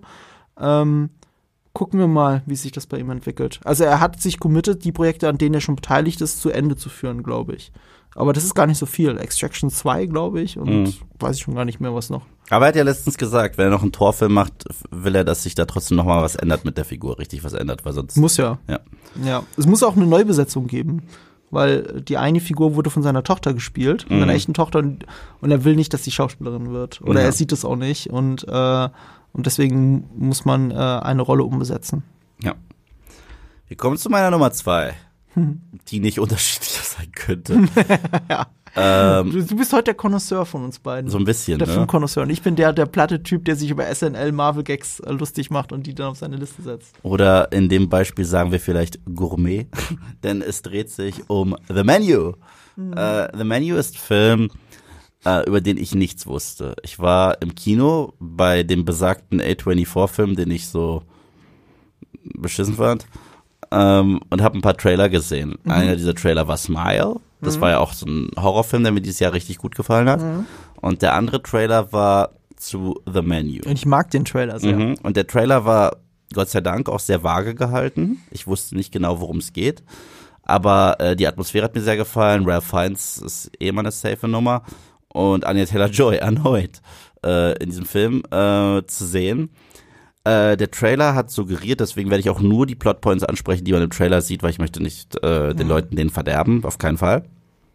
Äh, es geht um Essensliebhaber, Foodies, Foodblogger und Leute, die zu viel Geld haben, die sich alle so einen Trip gönnen auf so eine Insel zu so einer unfassbar eleganten, pompösen Kochshow mit so einem Starkoch und seinem Team. Und wenn du da hingehst, ist es richtig elitär und die sind auch geeicht wie eine Armee. Das heißt, die schreien wirklich Sir, yes, Sir im Grunde genommen. Und er will den jetzt einen unfassbar starken Abend abliefern, so sein, sein, sein Lebenswerk. Und zwar ein Acht-Gänge-Menü. Das Spannende ist, wenn Ralph Fiennes diesen Raum betritt und der Film spielt auch fast komplett nur in diesem Essenssaal mhm. und einfach nur klatscht, ist Ruhe und da ist auch im Kino Ruhe. Der hat so eine Autorität. Und dann ähm, beschreibt er, was er denen gleich servieren wird, was es da alles gibt. Es gibt sogar eine Texttafel jedes Mal, wie tatsächlich in einem Restaurant. So, mhm. so eine Beschreibung in der Speisekarte. Und das wird halt teilweise ans Ab ad absurdum geführt, weil ein Gang, der an sich schon sehr lustig ist, den ich jetzt nicht verraten will, weil ich will euch die Gags auch nicht kaputt machen, weil der Film ist eine schwarze Komödie. Mhm. Der ist eine Persiflage und äh, ist eine Satire auf diese Industrie ein wenig. Und da haben wir halt Nicholas Holt, der da hinreist und der ist so ein Hardcore-Fan von mhm. Ralph Fiennes, aber mhm. könnte selber der Küche wahrscheinlich nicht mal ein Ei braten. Mhm. Aber redet sehr ähm, geschwollen und prätentiös über Essen selber. Mhm. Und äh, er bringt halt Anja Teller-Joy mit, die überhaupt nicht drin ist in dieser Welt und die da, die die einzige ist, die da komplett fehl am Platz ist, die da auch nicht wirklich sein will und das merkt dieser Starkoch, gespielt von Ralph Fiennes. Mhm. Der sagt ja auch sehr schnell, du gehörst hier heute eigentlich gar nicht hin. Und dann gibt es so einen mentalen Kampf zwischen ihr und ihm. Sie nimmt ihn nicht wirklich für voll. Sie also nimmt er ist wieder der Subnazi? Ja, oder wie eine, ja, der Vergleich hinkt, aber äh, in Whiplash ging es ja auch um einen mentalen Battle. Ja.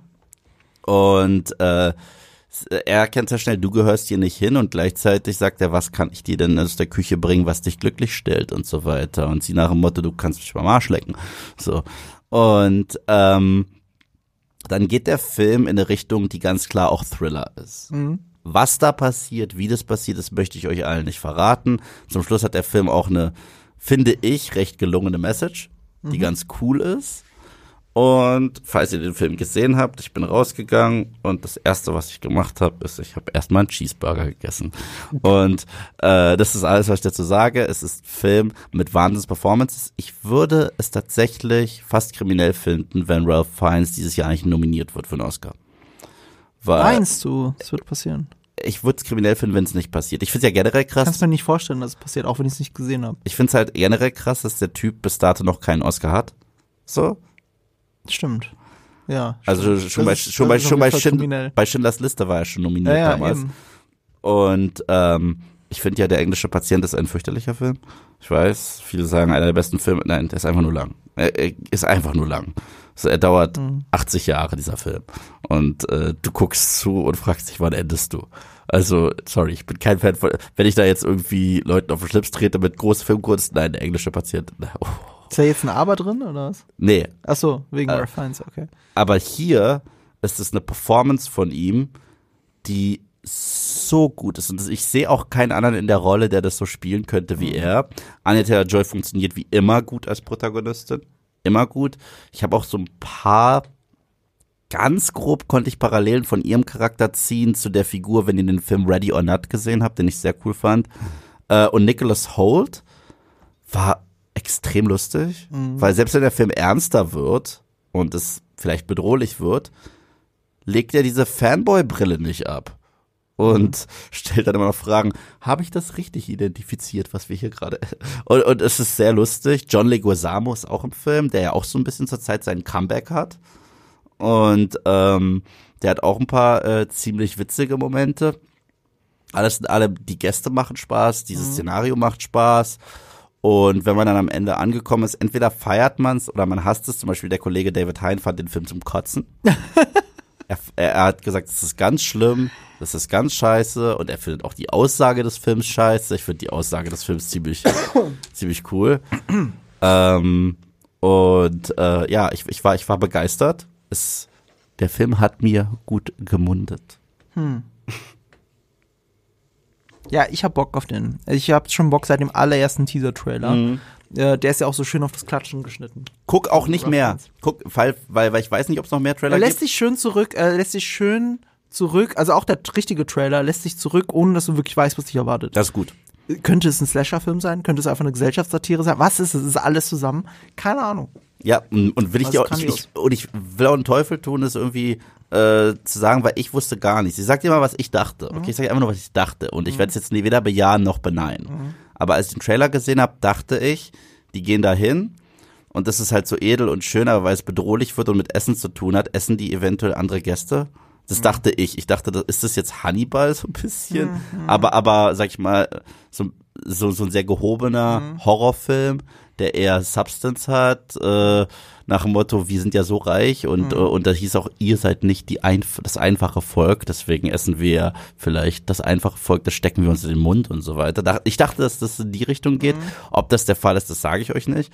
Aber ähm, ich war äh, echt begeistert von dem Film, weil ihm ist halt der Spagat gelungen. Ich finde, es ist immer sehr schwer, wenn du so einen Thriller hast, der auch Humor hat, schwankt der so häufig in die eine Seite oder in die andere. Und ich finde Gags, ich liebe ja Gags. Leute äh, werfen mir vor, du magst ja keine Witze. Ich, so, ich liebe, ich glaub mir, ich, boah, ich, ich reiß nur Witze mein Leben lang. Aber äh, ich finde, unplatzierte Gags machen für mich häufig die Dramatik eines Films kaputt.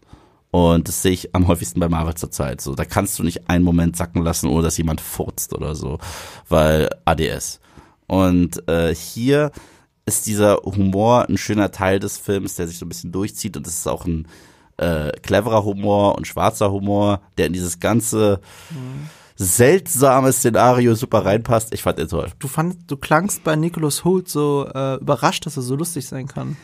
auf diese Art und Weise, weil ich habe auch Ja. äh, nachgelesen, äh, bei ihm war in dem Film sehr viel improvisiert. Na, Also das war ein richtiges Improvisationstalent und ähm, die fanden das geil, die haben es ihn machen lassen und äh, er ist für mich nicht der Scene-Stealer, ja. Aber alles, was mit Humor zu tun hat, hat bei ihm am besten Weil, weil funktioniert. so wie du ihn beschrieben hast, habe ich sehr gedacht, das erinnert mich an seine Durchbruchrolle, nämlich in About a Boy, als er den Mhm. Jungen gespielt hat. Mhm. Dieses ständige Nachfragen und neugierig sein oder so. Oder nerven damit, sagen wir es so rum. Ähm, das hat mich sofort daran erinnert und dann dachte ich, ja, stimmt, dann ist das wahrscheinlich eine gute Besetzung. Weißt du, wer da vom Essen, äh, das sieht man schon, er sitzt da vom Essen und fängt auch an zu heulen, weil er es so schön findet. Und äh, solche Momente, die, die rockt er einfach sowas von. Ähm, aber ja, es, äh, die beiden Stars sind ganz klar, ganz klar Anya Taylor-Joy und äh, Ralph Fiennes. Und er ist für mich auch so einer der coolsten Antagonisten des Jahres gewesen. Und äh, ja, der Twist im Film hat mir auch echt, echt gut gefallen. Also ich bin sehr gespannt. Äh, Gerade, ich bin ja bei dir sehr gespannt, was du von dem Film hältst, weil glaube, ich werde ihn mindestens mögen. Die Weil- Frage ist, ob ich ihn liebe. Ja, ja, also ähm, ich, ich, ich will dir gar nicht sagen, warum, aber du wirst verstehen, warum es mich sehr interessiert, Mhm. warum gerade dir er gefallen wird oder nicht. Weil er geht auch so ein bisschen mit dem Thema, wie nehmen wir Kunst wahr und wie kritisieren wir Kunst. Ja, ja, ja. So. Das, ist, das ist tatsächlich ein Thema, das, äh, das ist einer der Gründe, warum, ich, äh, warum Birdman einer meiner Lieblingsfilme der letzten zehn Jahre Liebe ist. ich. Weil er sich genau damit auseinandersetzt. Birdman ist für mich ein fucking Meisterwerk. Und äh, es ist sehr ähnlich. Äh, Sebastian und ich, wir haben, sag ich mal so, in acht von zehn Fällen sind wir einer Meinung. Mhm. Sebastian kann mit Birdman nichts anfangen. Ich liebe den. Und Sebastian meint auch wirklich, The Menu findest du so geil. Ich fand den okay. Und ich so, ja, also ich hatte so ein ähnliches Gefühl. Birdman ist eigentlich ein ganz guter Vergleich. Ist eine ganz andere Machart, der Mhm. Film, weil Birdman sieht ja auch aus, als wenn es ein One-Take war, der ganze Film. Aber Birdman geht halt äh, auf eine andere Industrie ein und zwar auch so ein bisschen die Kunst äh, des Theaters gemixt mit. Blockbuster-Kinos. Ich bin ja auch ein großer Theaterfan und äh, ich fand das, das ist auch Michael Keatons geilste Rolle. Behalt, behalt den Gedanken im Hinterkopf, wir werden ihn ganz am Ende brauchen. Ähm, mit Birdman. Mhm. Weil das hat noch was mit dem Ende von, diesem, von dieser Folge zu tun. Äh, wie mache ich da jetzt die Überleitung? Pass auf, du, du hast jetzt gerade von einem Film erzählt, der dem es darum geht, dass reiche Leute auf eine Insel gehen. Ich weiß, was jetzt kommt. Und das ist meine Nummer zwei. Das ist meine Nummer zwei. Eigentlich gar nicht, sollte gar nicht so überraschend sein, weil ich den ersten Film, das ist der zweite Teil, weil ich den ersten Film liebe. Ich liebe den abgöttisch. Ich finde ihn ganz großartig. Ich habe den auch mindestens zweimal im Kino gesehen und noch ein oder zweimal im Heimkino. Also so sehr liebe ich den ersten Film. Ähm, und der zweite Film steht damit von einem ganz großen Problem, nämlich wie mache ich nicht dasselbe und trotzdem das Übliche, was eine Fortsetzung macht, alles in größer und wilder und so weiter und so fort und trotzdem nicht dasselbe zu sein. Ähm, für mich nicht so gut wie der erste, aber fantastisch. Ich fühle mich fantastisch unterhalten. Ich habe schon zweimal im Kino gesehen. Ich kann es kaum erwarten, bis der endlich auf Netflix erscheint, damit ich ihn nochmal gucken kann mit der Family. Immer mit unterschiedlichen Leuten geguckt. Alle haben Bock.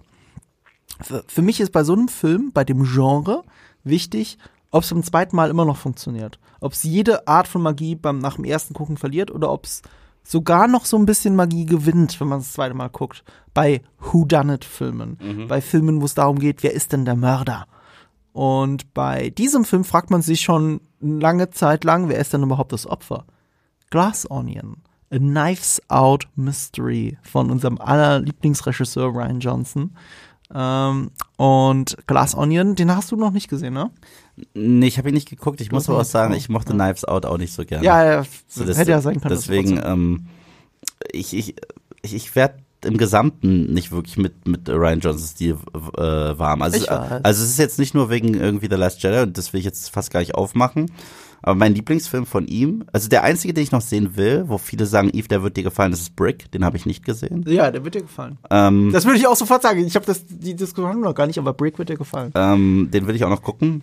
Ich, ähm, ansonsten ist mein Lieblingsfilm von ihm Looper. Ja. Aber ich finde, Looper zerfällt halt auch im letzten Akt. Also wenn es da dieses komische Jedi-Kind gibt, da, da, geht, dann macht mir das, es ist irgendwie nicht der Film, mit dem wir angefangen haben und ich finde es irgendwie nicht geil. Und Knives Out war halt ein Film. Guck mal, für mich hat Ryan Johnson zwei unfassbare Stärken. Und die hat er einfach und äh, egal wie ich zu seinem Stil und seiner Filmografie stehe, die schreibe ich ihm auch echt zu und die kann er. Erstens, er macht extrem ästhetische Filme. Ja. Die sehen immer toll aus. Ja. Die sehen ganz toll aus. Immer vom gleichen Kameramann, Steve Yedlin. Und das Zweite, was er kann, ist, er holt aus seinem Cast immer unglaubliche Performances raus. Immer. Und manchmal spielen sie auch echt äh, Rollen, wo du sagst, wow, das hätte ich euch gar nicht zugetraut. Oder das ist so ein bisschen wie damals Tarantino John Travolta genommen hat, der bis dato Tanzfilme gemacht hat und dann Vincent Vega und du, what? Ähm, und das sind die zwei Stärken für mich von Ryan Johnson. Das heißt, als Regisseur mag ich ihn eigentlich ganz gerne. Ich mag ihn aber überhaupt nicht als Drehbuchautor. Und das ist so ein bisschen das Problem, weil er ist ja ein Autorenfilmer. Ich mag seine Drehbücher immer nicht. Und bei Knives Out fand ich das damals, äh, ich fand den Cast toll und die Interaktionen waren toll und ich habe das auch echt genossen. Aber es war für mich erneut so, dieses, er find's halt geil, dieses Subverting Expectations. Das ist halt sein Ding. Ja, aber das ist das, nee, nee, sorry, das ist immer so das Ding, das ihm seit The Last Jedi anheftet, weil es ein YouTube-Kanal gesagt hat. Nee, aber das, Aber das- ich hab's sorry, halt das auch ist in, jetzt, Das wird jetzt immer so über ihn drüber gehalten. Nee, ich, ich finde, war- gab's halt auch in Knives Out. Weil in Knives Out was, ich zeige euch eine Murder Mystery, wo ich euch schon sehr früh verrate, einfach, was eigentlich Sache ist, anstatt dass man so lange irgendwie mit Aber das ist ein Framing. Das Ja. ist halt ein Framing. Du kannst sagen, oh, da geht's um Subverting Expectations. Mhm. Du kannst aber auch sagen, oh, cool, er fängt als Whodunit an und macht dann aber einen Hitchcock-Thriller draus. Damit habe ich nicht gerechnet. Und dann sagt er dir aber, oh, es ist in Wirklichkeit doch ein Whodunit. Und dann so, au. Und das ist das Coole daran, das ist intriguing. Das kannst du auch als Subverting Expectations, kannst genauso drunter schieben. Mhm. Du kannst aber auch sagen, es ist verdammt clever. Also mein Angle bei ihm ist ja immer anders als bei dir, weil Mhm. ähm, ich habe ja genau die umgekehrte Erfahrung. Ich habe Brick zuerst gesehen. Mhm. Ich habe Brick zu einer Phase in meinem Leben gesehen, wo ich noch nicht wusste, was ich mit meinem Leben überhaupt anfangen will. Also was will ich machen? Will ich in die Medien gehen? Will ich das machen, was ich was ich jetzt gerade tue? Ich glaube, da war ich wirklich schon im Berufsleben. Ne? Und dann sehe ich einen Film von einem jungen Regiestudenten, der den mit, äh, mit ganz kleinem Budget gedreht hat, dass er sich bei seinen Eltern hat leihen müssen und an seiner Highschool gedreht hat. Hat an seiner Highschool einen Film noir gedreht.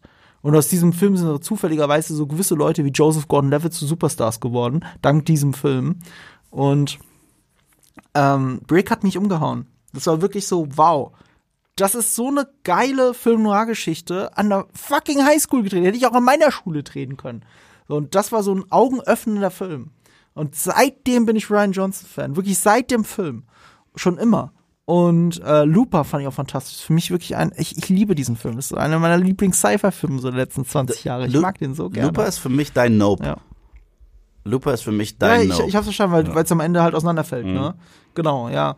Ähm, okay, sagen auch viele bei dem Film. Und ich bin da aber immer nicht Mhm. aber, so aber ganz die hin. Grundprämisse am Anfang. Für mich ist immer alles baut dahin, außer dass diese Telekinese-Quatsch, der wird dann am Anfang etabliert nur dafür. Mhm. So, nur dafür. Ich fand, Und ja, für die, sonst ich fand ja nichts. die Grundprämisse bei Looper, Ja. fand ich eine der faszinierendsten Sci-Fi-Prämissen seit langer Zeit. Ich Ja, das fand ist mega, oder? fand das richtig geil. Und das ist auch geil inszeniert. Aber d- d- Ich liebe das. Die Inszenierung bei Ryan Johnson, die mag ich im Gesamten. Ja. Also, Ja. Mhm. also wie gesagt, ich, ich bin ja immer fair. Okay, also ich will jetzt nicht nur irgendwie mir meine Boxhandschuhe äh, aufziehen und drauf einprügeln. Vielleicht jetzt zur Zeit bei Twilight, aber die haben es halt auch verdient. So, aber ähm, bei bei Ryan Johnson entweder du magst seinen Stil oder du magst ihn nicht. Ich meine, hey, ich kenne Leute, die mit Tarantino bis heute nichts anfangen können. Und das ist einfach. Das, das stimmt tatsächlich nicht. Weißt du warum? Hm. Weil so viele Leute hassen sein The Last Jedi, aber mögen trotzdem Knives Out. ja, okay, aber das kann Also ich. Aber das kann ich halt nochmal erklären. Das kann, das kann ich wirklich nochmal aber erklären. das hat ja nichts mit Stil zu tun. Na schon, schon, weil, weil manche Leute sagen, äh, schraub deinen Stil etwas zurück, wenn du etwas übernimmst, was äh, in eine Rahmenhandlung reinpassen muss und für die passt es nicht in die Rahmenhandlung eines Franchises. Weißt du, was ich meine? Ja, aber das ist So, eben ein anderer ja, genau. Grund. Das hat nichts mit Stil zu tun. Ja, ich, ich rede jetzt auch nicht davon, dass, ähm, guck mal, The Last Jedi ist ein Film, der jetzt nicht nur als Ryan Johnson Film gewertet wird, sondern auch als Star Wars Film gewertet wird. Ja. Und es gibt einfach Leute, es ist bei mir ähnlich wie mit Waititi. Ich liebe ja Waititi. Bei Waititi ist es das ist für mich die Antithese zu Johnson. Ich mag seine ganzen Filme abseits von, ähm, von, von den Marvel-Filmen extrem gerne. Ich mag sein Top 4 nicht. Okay? Weil das ist mir zu sehr einfach die alberne Seite von ihm. Äh, und es entfernt sich zu sehr von dem, was es eigentlich sein soll, dieser äh, in diesem Universum. Und so ähnlich sehen viele das mit The Last Jedi, die halt seine anderen Filme mögen. ich weiß. Okay, aber ich störe mich ja an The Last Jedi auch aus anderen Gründen. Ich störe mich daran, weil es ist mir zu Ryan Johnson und ich mag Ryan Johnson selbst abseits von The Last Jedi nicht so gerne. So und äh, das ist so mein Problem. Ja, ähm, ich, ich, ich sehe das halt immer und ich finde, er arbeitet viel mehr mit Metaebenen. Und deswegen ist es tatsächlich für mich der perfekte Film für das Franchise, The Mhm. Last Jedi. Weil er eben Luke aufarbeitet, wie es keiner der Filme getan hat. Und genau das hast du oder liebst du. Und Mhm. ich, ich liebe es. Es ist mein Lieblings-Luke Skywalker. Deswegen liebe ich diesen Film so sehr. So, und, äh, und deswegen äh, er, äh, fordert sein Stil immer sehr viel Hass oder Liebe, sehr Mhm. viel Ambivalenz bei all seinen Filmen. Und äh, ja, ich bin immer auf der Liebesseite. Ich war bei Knives Out auch auf der Liebesseite und ich fand es so schön zu sehen auch. Weißt du, das, das erste Mal gucken Glas Onion war in der PV. Und der PV ist normalerweise, selbst wenn es, also gerade bei lustigen Filmen, du kennst es, wenn sehr verhalten gelacht wird, überhaupt, ist es ja auch nicht super voll. Also der ganze Saal ist nicht voll. Und ich hatte trotzdem eine geile Zeit bei Glass Onion in der PV. Und ich hatte das Gefühl, die ganzen Kollegen, die da waren, auch. Und dann saß ich in der in der Premiere schon fast. Ich glaube wirklich an einem, nee, äh, der Film kam am Mittwoch ins Kino natürlich in Deutschland und ich habe am Donnerstag schon geguckt, Donnerstagabend, nochmal, in derselben Woche. Die PV war nur ein paar Tage vorher. Ich habe denselben Film einfach zum zweiten Mal geguckt. Diesmal in einem randvollen Saal. Ich glaube, ich habe noch, ich kann mich gar nicht erinnern, wann ich mal so einen vollen Saal erlebt habe, außer bei der Premiere von Star Wars, also von Force Awakens, ne? Also ich habe nie, also es war ein kleineres Kino natürlich, in Star Wars überall, alles voll, ne? Ähm, aber bei diesem Film war wirklich bis auf den letzten Platz alles ausgebucht. Fand ich super krass. Und die Leute haben diesen Film gefeiert. Die haben so gelacht. Ich habe mich, äh, hier unsere Kollegin Lisa, die bei äh, Jellyfish arbeitet, bei GigaTV Mac mit mir den Kanal GigaTV Mac macht. Wir waren gestern auf dem Weihnachtsmarkt und äh, da habe ich so gefragt, hast du Glass Onion gesehen? So, ja, und ich, ich freue mich so sehr, den nochmal gucken zu können, äh, wenn der jetzt am 23. Dezember auf Netflix kommt. Es ist tatsächlich ein Film, wo man einfach nochmal Bock hat, weil der ist auch so lustig ist. Also wie Das ist gesagt, so die Gags, Mann. Ich möchte. Mhm. ich, ich möchte ihn gar nicht bewerten, weil ich ihn nicht gesehen habe. Und deswegen, äh, das mache ich Ja. nie. Ich bin im Gesamten einfach kein Fan von Teil 1 gewesen. Also Sebastian zum Beispiel mochte Teil 1 sehr gerne. Mhm. Und Sebastian ist auch, ähm, er mag Ryan Johnson schon ganz gerne. Also er ist jetzt kein Hardcore-Fan, aber Sebastian findet ja auch The Last Jedi in Ordnung. Also er findet, es hat, ihn stört auch sehr viel daran, ähnliches, was mich stört. Aber es ist nicht so hart wie bei mir. Äh, aber Knives Out fand Sebastian richtig super. Ähm, Glass Onion, seine Haltung zumindest zu dem Film, und wie gesagt, ich kann es nicht bewerten.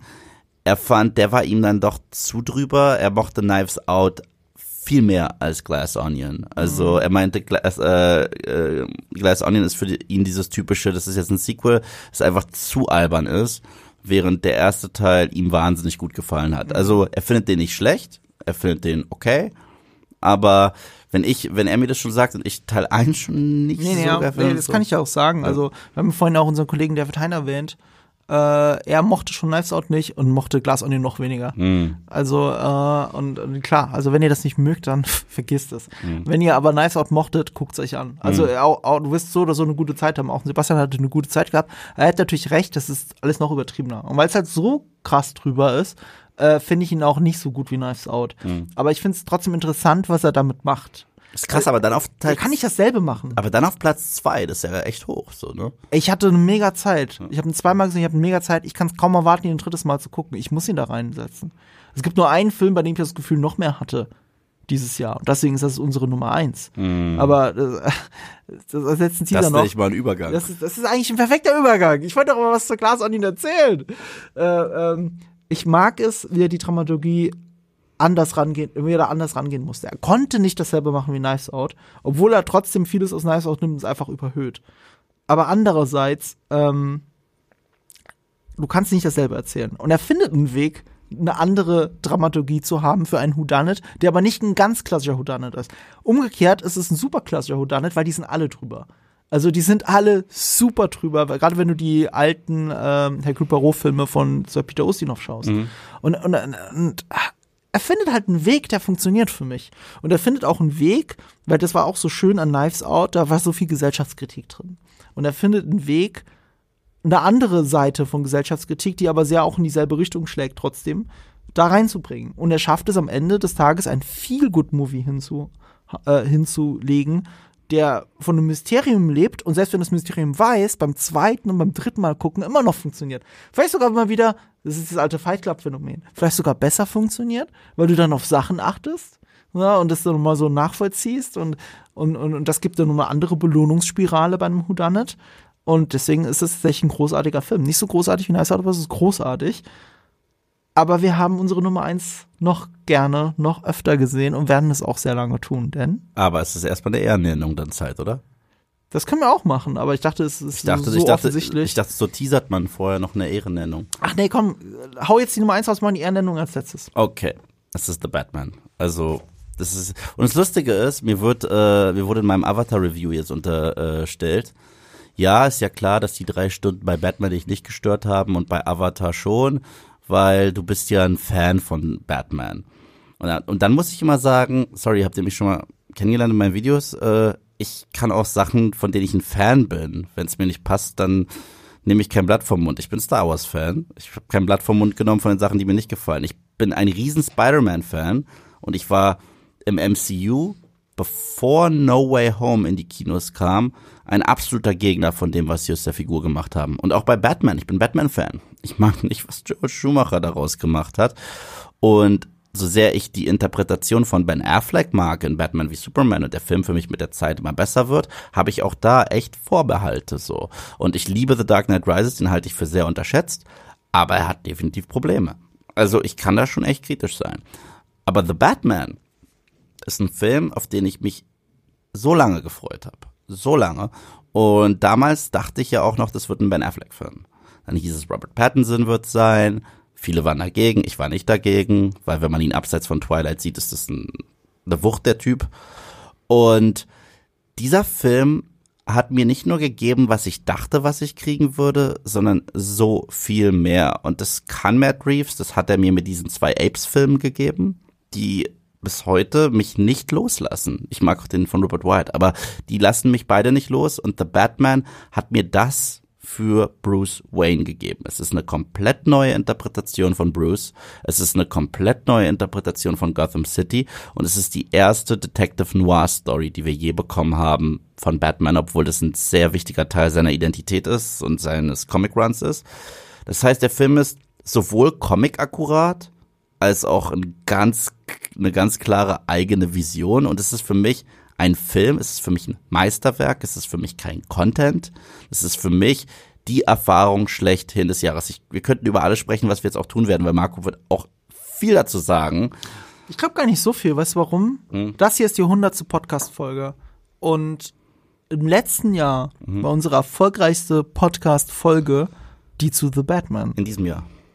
Äh, stimmt, ich rede schon aus letztem Jahr, weil äh, wann es ist nur noch eine Woche, wenn wir das ausstrahlen. Da kommt, es kommt Weihnachten rum, ne? Ja. Irgendwie sowas, ja. Es ist für mich schon letztes Jahr, ich bin schon irgendwie im nächsten Jahr. Aber ja, das war dieses Jahr war The Batman, unsere erfolgreichste Folge, und die geht zweieinhalb Stunden. Mhm. In zweieinhalb Stunden, das ist, das ist ein weiterer Beleg für die These, dass lange Podcasts tatsächlich besser funktionieren.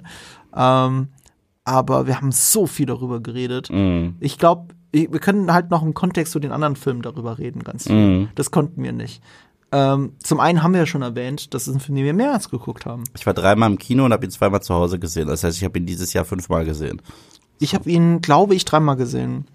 Äh, mich, vielleicht sogar viermal? Muss das mir mal überlegen. Also PV. Dann habe ich ihn in der Astor Film Lounge mindestens noch einmal gesehen. Ich habe auf jeden Fall noch ein Community Screening gemacht. Das ist ähm, also zwei oder dreimal. Und im Dolby Cinema, weil das die technisch beste Leinwand ist, habe ich da auch noch mal geguckt. So und das, jedes Mal, wenn dieses Batmobil angeschmissen wird, äh, äh, kriege ich einen ganzen Körper Gänsehaut und mein Körper zittert auch wegen diesem äh, ähm, äh, Dolby Atmos. Ne, wenn das überall auf dich reinprasselt, das ist, das funktioniert einfach auf einer inszenatorischen Ebene fantastisch. Es ist der visuell stärkste Film des Jahres. Craig Fraser, endgültig der beste Kameramann der Welt, oder zumindest auf einer Stufe mit Roger Deakins, hat ja auch ein Jahr davor Dune gemacht. So, what the fuck, diese zwei Filme hintereinander. Ähm, wow. Was ich gar nicht in unserem Podcast erwähnt habe zu The Batman, das ist eigentlich eine Szene und du kennst mich, ich bin ja nicht so der krasse emotionale Filmegucker, dass ich irgendwie getroffen werde. Es gibt eine Dialogsequenz in diesem Film, die ich nicht gucken kann, ohne wirklich persönlich getroffen zu werden. Ich, Ich- ich- ahn, darf ich raten? Ja, bitte. Äh, Krankenhausszene, Andy Serkis Ja. und Matt Reeves. Ja. Ich wusste. Also, also ich will jetzt nicht äh, so, Matt Reeves, äh, Robert Pattinson. ich will jetzt nicht so viel aus dem äh, Nähkästchen plaudern und Ja. so weiter, aber es gibt diesen Dialog, wo äh, Robert Pattinson's Bruce zu Ja. Alfred sagt, ich ähm, spüre das erste Mal in meinem Leben wieder Angst, jemanden verlieren zu können. Ja. Und das ist eine Angst, die ich dachte, die ich nicht mehr hatte. Mhm. Wenn das gesagt wird, ich bin beim zweiten oder dritten Mal gucken kurz aufs Klo gegangen im Kino. Mhm. Das war so close to home. Und äh, das war halt auch so phänomenal gespielt von den beiden. Es war so echt. Und ich muss halt auch noch mal eine Verteidigung aussprechen, weil es gibt einen Kritikpunkt, der da draußen äh, diesem Film gegenüber geschleudert wird, den ich jetzt wirklich ähm, probiere, zumindest ein Gegenargument zu liefern. Und zwar sehr viele stören sich daran, was ich verstehe, dass dieser Film keinen großen Unterschied zeigt zwischen der Person Bruce Wayne und Batman. Das zeigt der Film nicht so krass. Das heißt, wenn er Batman ist und wenn er Bruce ist, benimmt er sich sehr ähnlich. Das soll dieser Film aber auch. Und das ist der, also das ist kein Unfall, das ist nicht irgendwie unbedacht, das soll der Film auch, weil Bruce entwickelt sich zum Ende dieses Films erst in den Batman, der der Held ist und äh, wärmt ein bisschen mehr auf, so dass er seine Bruce Wayne Persona auch ein bisschen entwickeln kann. Es gibt ja einen Grund, warum er selbst zu Alfred so emo und distanziert ist und deswegen gibt es diese Krankenhausszene.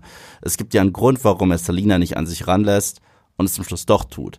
Und es gibt ja auch einen Grund, warum er in der Öffentlichkeit nicht der Bruce Wayne ist, der vorgibt, der äh, Philanthrop zu sein und so weiter und es auch irgendwo ist, weil er das alles noch nicht kann, weil er das alles noch null verarbeitet hat. Und ich finde, dieser Film braucht das sogar noch mehr als die anderen Batman-Filme, weil es ist der einzige Batman-Film, den es gibt, in dem man nicht die Ermordung der Waynes zeigt. Und ich finde es gut, dass man sie nicht nochmal zeigt, weil wir haben sie zigtausendmal gesehen, aber man spürt die Ermordung der Waynes in jeder Szene. Und das ist sehr stark. Das bedeutet, ich muss es nicht sehen, ich sehe in seine Augen und ich weiß, was er gerade mit sich schleppt und er kann es nicht loslassen. Und gerade weil sie es uns nicht zeigen, zeichnen sie seinen Charakter damit. Das ist eine steile Gegenthese zu einem Problem, das ich lange hatte mit Spider-Man im MCU erneut. Ben Parker ist offscreen gestorben, aber ich habe nicht das Gefühl gehabt, dass er Pete so viel bedeutet. Ich habe nicht das Gefühl gehabt, dass Pete deswegen Spider-Man geworden ist. Ich habe nicht das Gefühl gehabt, dass als er den einzigen Koffer bekommen hat in Far From Home, wo Ben P drauf stand und er den verloren hat, dass es ihn irgendwie gejuckt hat. Und das waren so alles Sachen, die mich an diesem Pete sehr gestört haben, weil Ben Parker war für ihn sein Papa und er hat er verloren und es war ihm irgendwie in diesem Film egal, also ich weiß nicht ob egal, aber es, es, es war nicht Thema. Und nein, ich muss nicht nochmal sehen, wie der von einem Räuber erschossen wird. Muss ich auch nicht nochmal sehen, aber ich muss es in dem Charakter fühlen, weil es so ein integraler Teil ist von Pete. Das haben sie dann gerettet mit No Way Home, indem Ja. sie was anderes gemacht haben. Aber ich glaube nicht, dass es der Plan war. Ich glaube, sie haben auch Fankritiken gehört. So. Und in The Batman, sie, ich ja, glaube, sie sind da endlich an einem Punkt angekommen, wo sie gedacht haben, sie müssen irgendwas machen. ja, Das, sie, ist- das, das ist ja nichts mit ihnen. sie müssten ihm eine Fallhöhe geben. Und ähm, in The Batman erneut, man sieht es nicht, man sieht die Waynes nicht. Man spielt sogar mit der Idee, war, Bruce, äh, war Thomas Wayne eventuell ein bisschen shady. Aber wie sie das lösen, wie sie damit umgehen und wie diese, dieses Trauma diesen Bruce Wayne nicht loslässt bis zum Schluss, wo er anfängt zu sagen, dieses Signal im Himmel ist keine Warnung mehr, dieses Symbol im Himmel ist ein Zeichen der Hoffnung, ist für mich einer der wichtigsten Arcs für Batman, die ich je in einem Film gesehen habe. Absolut. Deswegen, das, ich unterschreibe alles, was du gesagt hast, deswegen sage ich ja, das ist der beste Film über Batman. Mhm. Ausgerechnet der, wo dieser Kritikpunkt kommt, aber die Personen sind ja gar nicht so sehr voneinander getrennt, weil es sich eben aufsplittet gegen Ende. Endlich, weil er Also- endlich diesen Punkt erreicht. Das ist der Character Arc. Also der beste Film über Batman, da, äh, ich finde, es ist äh, ein besserer Film als der, den ich nenne, aber für, für mich, aber ich glaube, für dich ist es, äh, lass mich raten, Batman und das Phantom. nein. Oh, okay. Für mich ist es, äh, der teilt sich den, ich finde, qualitativ ist das der bessere Film, aber er teilt sich den mit Batman Begins tatsächlich. Weil ich finde, Batman Begins, wie kein anderer Film, erklärt wundervoll die No-Kill-Rule, Ja. weil Batman da, weil Bruce Wayne da diesen, und er, er etabliert wundervoller als jeder andere Film. The Dark Knight ist der bessere Film als äh, Batman Begins, definitiv. Und Batman Begins hat, hat ein Finale, das nicht so geil ist. Aber was ich an Batman Begins, ich habe ja letztes Jahr diesen Rewatch gehabt und man vergisst manchmal, wie geil Batman Begins ist. Ja, ich liebe. Batman Begins. Ich finde Batman Begins auf einer Stufe mit The Dark Knight. Und äh, was ich am meisten liebe, ist, wie dieser Film Mhm. eine Sache etabliert. Und zwar, das ist ist die einzige Reihe, die das so geil macht, dass Bruce Wayne drei Persönlichkeiten hat. Also es gibt den Mhm. echten Bruce Wayne, den zeigt er halt nur Alfred und ähm, oh Gott, wie hieß sie? Äh, Rachel. Mhm. Und vielleicht noch ein bisschen Lucius Fox. Dann gibt es den Bruce Wayne, den er der Außenwelt vorgaukelt. Ja. Und dann gibt es das Monster. Und genau deswegen ist für mich Batman Begins der beste Film über Bruce Wayne. Ja, Und aber Batman ist der beste ja Film über Batman. das stimmt, das stimmt. Und das, das, stimmt. das ist die Unterscheidung, die Ja. ich da mache. Ich finde auch The Dark Knight ist vielleicht doch insgesamt der beste Batman-Film. Ja. Aber er ist nicht der beste Batman-Film über Bruce Wayne oder über Batman. Absolut nicht, weil in The Dark Knight ist das Klassische gemacht, was in den Keaton-Filmen gemacht wurde, und zwar Batman ist die Reaktion auf den Standout Bad Guy. Genau. Und äh, das war ja, das war auch in den Keaton-Filmen der Fall. Und in The Batman geht es halt wirklich um Traumata, um Depressionen. Und deswegen ist es passt auch zu gut zu dieser City, die depressiv ist. Richtig. Und es gibt solche Standout-Performances. John Turturro als fucking Falcone ist, meine Güte, ist ist übrigens gut. auch bei Pinocchio dabei. Ist Natürlich. So, aber der ganze Cast, also, also niemand hat irgendwie äh, so, so, so eine hingerotzte Performance. J jeder noch so kleine Darsteller, der on screen ist. Ich meine, erneut, Andy Serkis hat nicht viel zu tun Mhm. als Alfred, aber doch. Also in, in, in, in, den Sequenzen. Es gibt da diese Szene, die mir jetzt mal das Herz bricht. Die ist relativ am Anfang, wo ähm, Bruce zurückkommt von dem ermordeten äh, Senator und Kandidaten. Und da siehst du auch, wie er wieder ausschaut. Und der sagt zu Alfred, ich bin nicht dein Vater und geht weg. Und Alfred fühlt sich zwar verletzt, aber kann dazu nichts sagen. Und dann bleibt er da stehen und sieht in diese Kameraaufnahmen einfach nur einen kleinen Jungen, der jetzt ohne Vater auf dem Bett sitzt. Und er fängt an zu heulen, weil das, das ist Bruce. Und ey, der Film hat mich so getroffen. Äh, Der Film hat mich an den Emo weil weil ich finde dem Film wird auch so eine emotionale Leere häufig vorgeworfen und einfach nur oh du bist so Quatsch. bleak und ble ich so nee der Film hat ein der Film hat ein Herz aber im Gegensatz zu sehr vielen anderen Filmen der Film hat ein gebrochenes Herz das er mit sich trägt und ich finde es unfassbar Ja.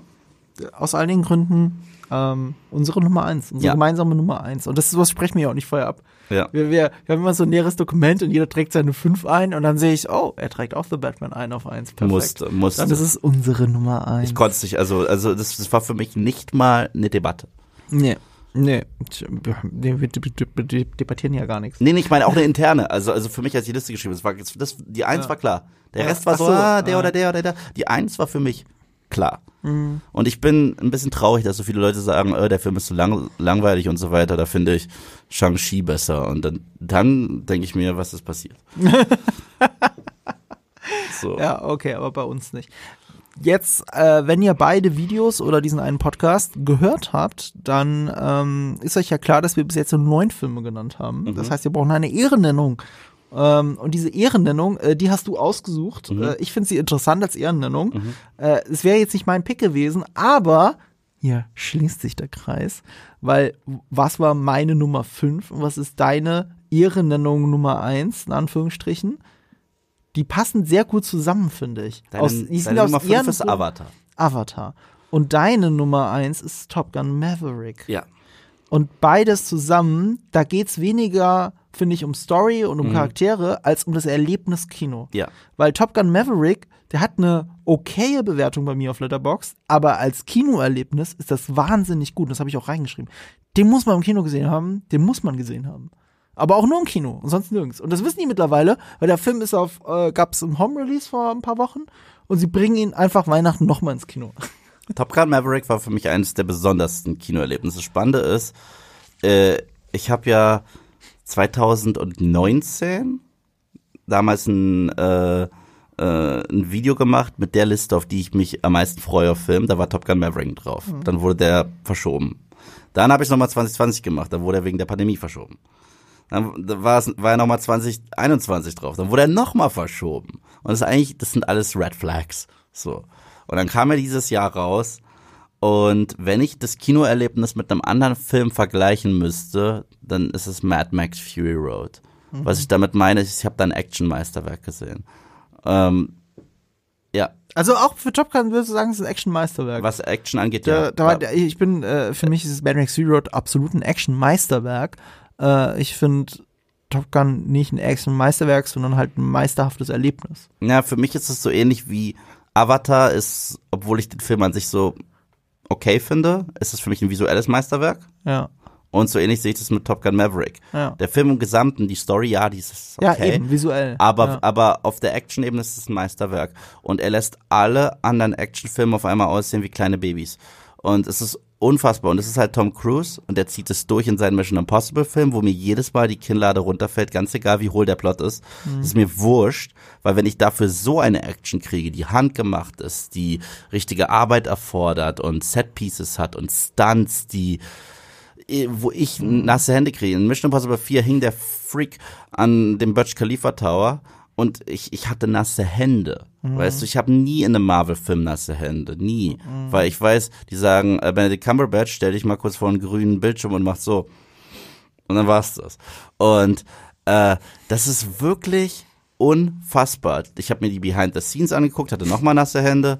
Ähm, ich liebe die 80s sowieso und ich finde, der Film ist eines dieser Legacy-Sequels, das wirklich gut eingefangen hat, was das Original war. Der hat auch nicht probiert, mehr zu sein als das, was Top Gun nun mal ist.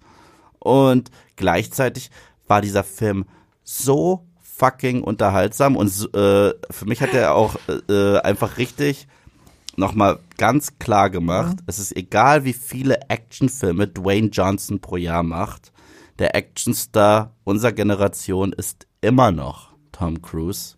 Das ist, der Name ist Programm und du hast immer einen Cruise Ride, der dich alle macht. Das stimmt, der Name ist Programm eben, das stimmt, das ist ein Cruise Ride.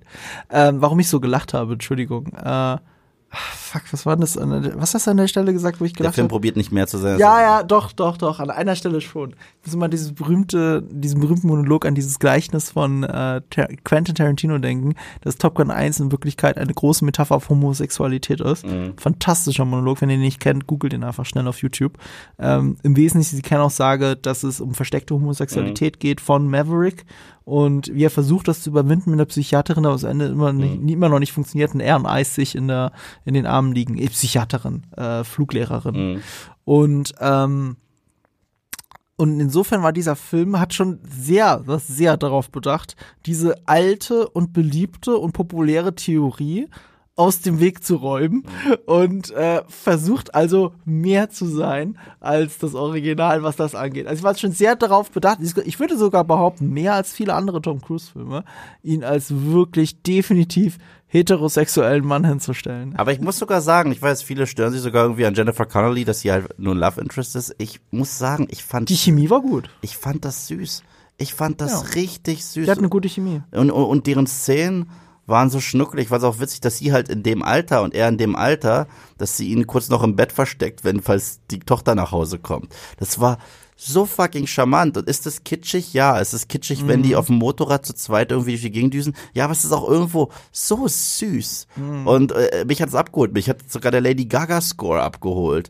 Und ich fand das alles stark. Oscar nominiert jetzt, oder? Ja. Oscar hat Golden Globes. Äh, nee, ich glaube, für die Oscars haben sie eingereicht, für die Golden Globes ist er wahrscheinlich nominiert. Terrifier mhm. 2 wurde für die Oscars eingereicht, ich sag's nochmal. und und äh, ja, äh, ich, ich war echt hin und weg. Ich dachte, ich krieg einen 80s Throwback einfach. Habe ich auch irgendwo mhm. bekommen.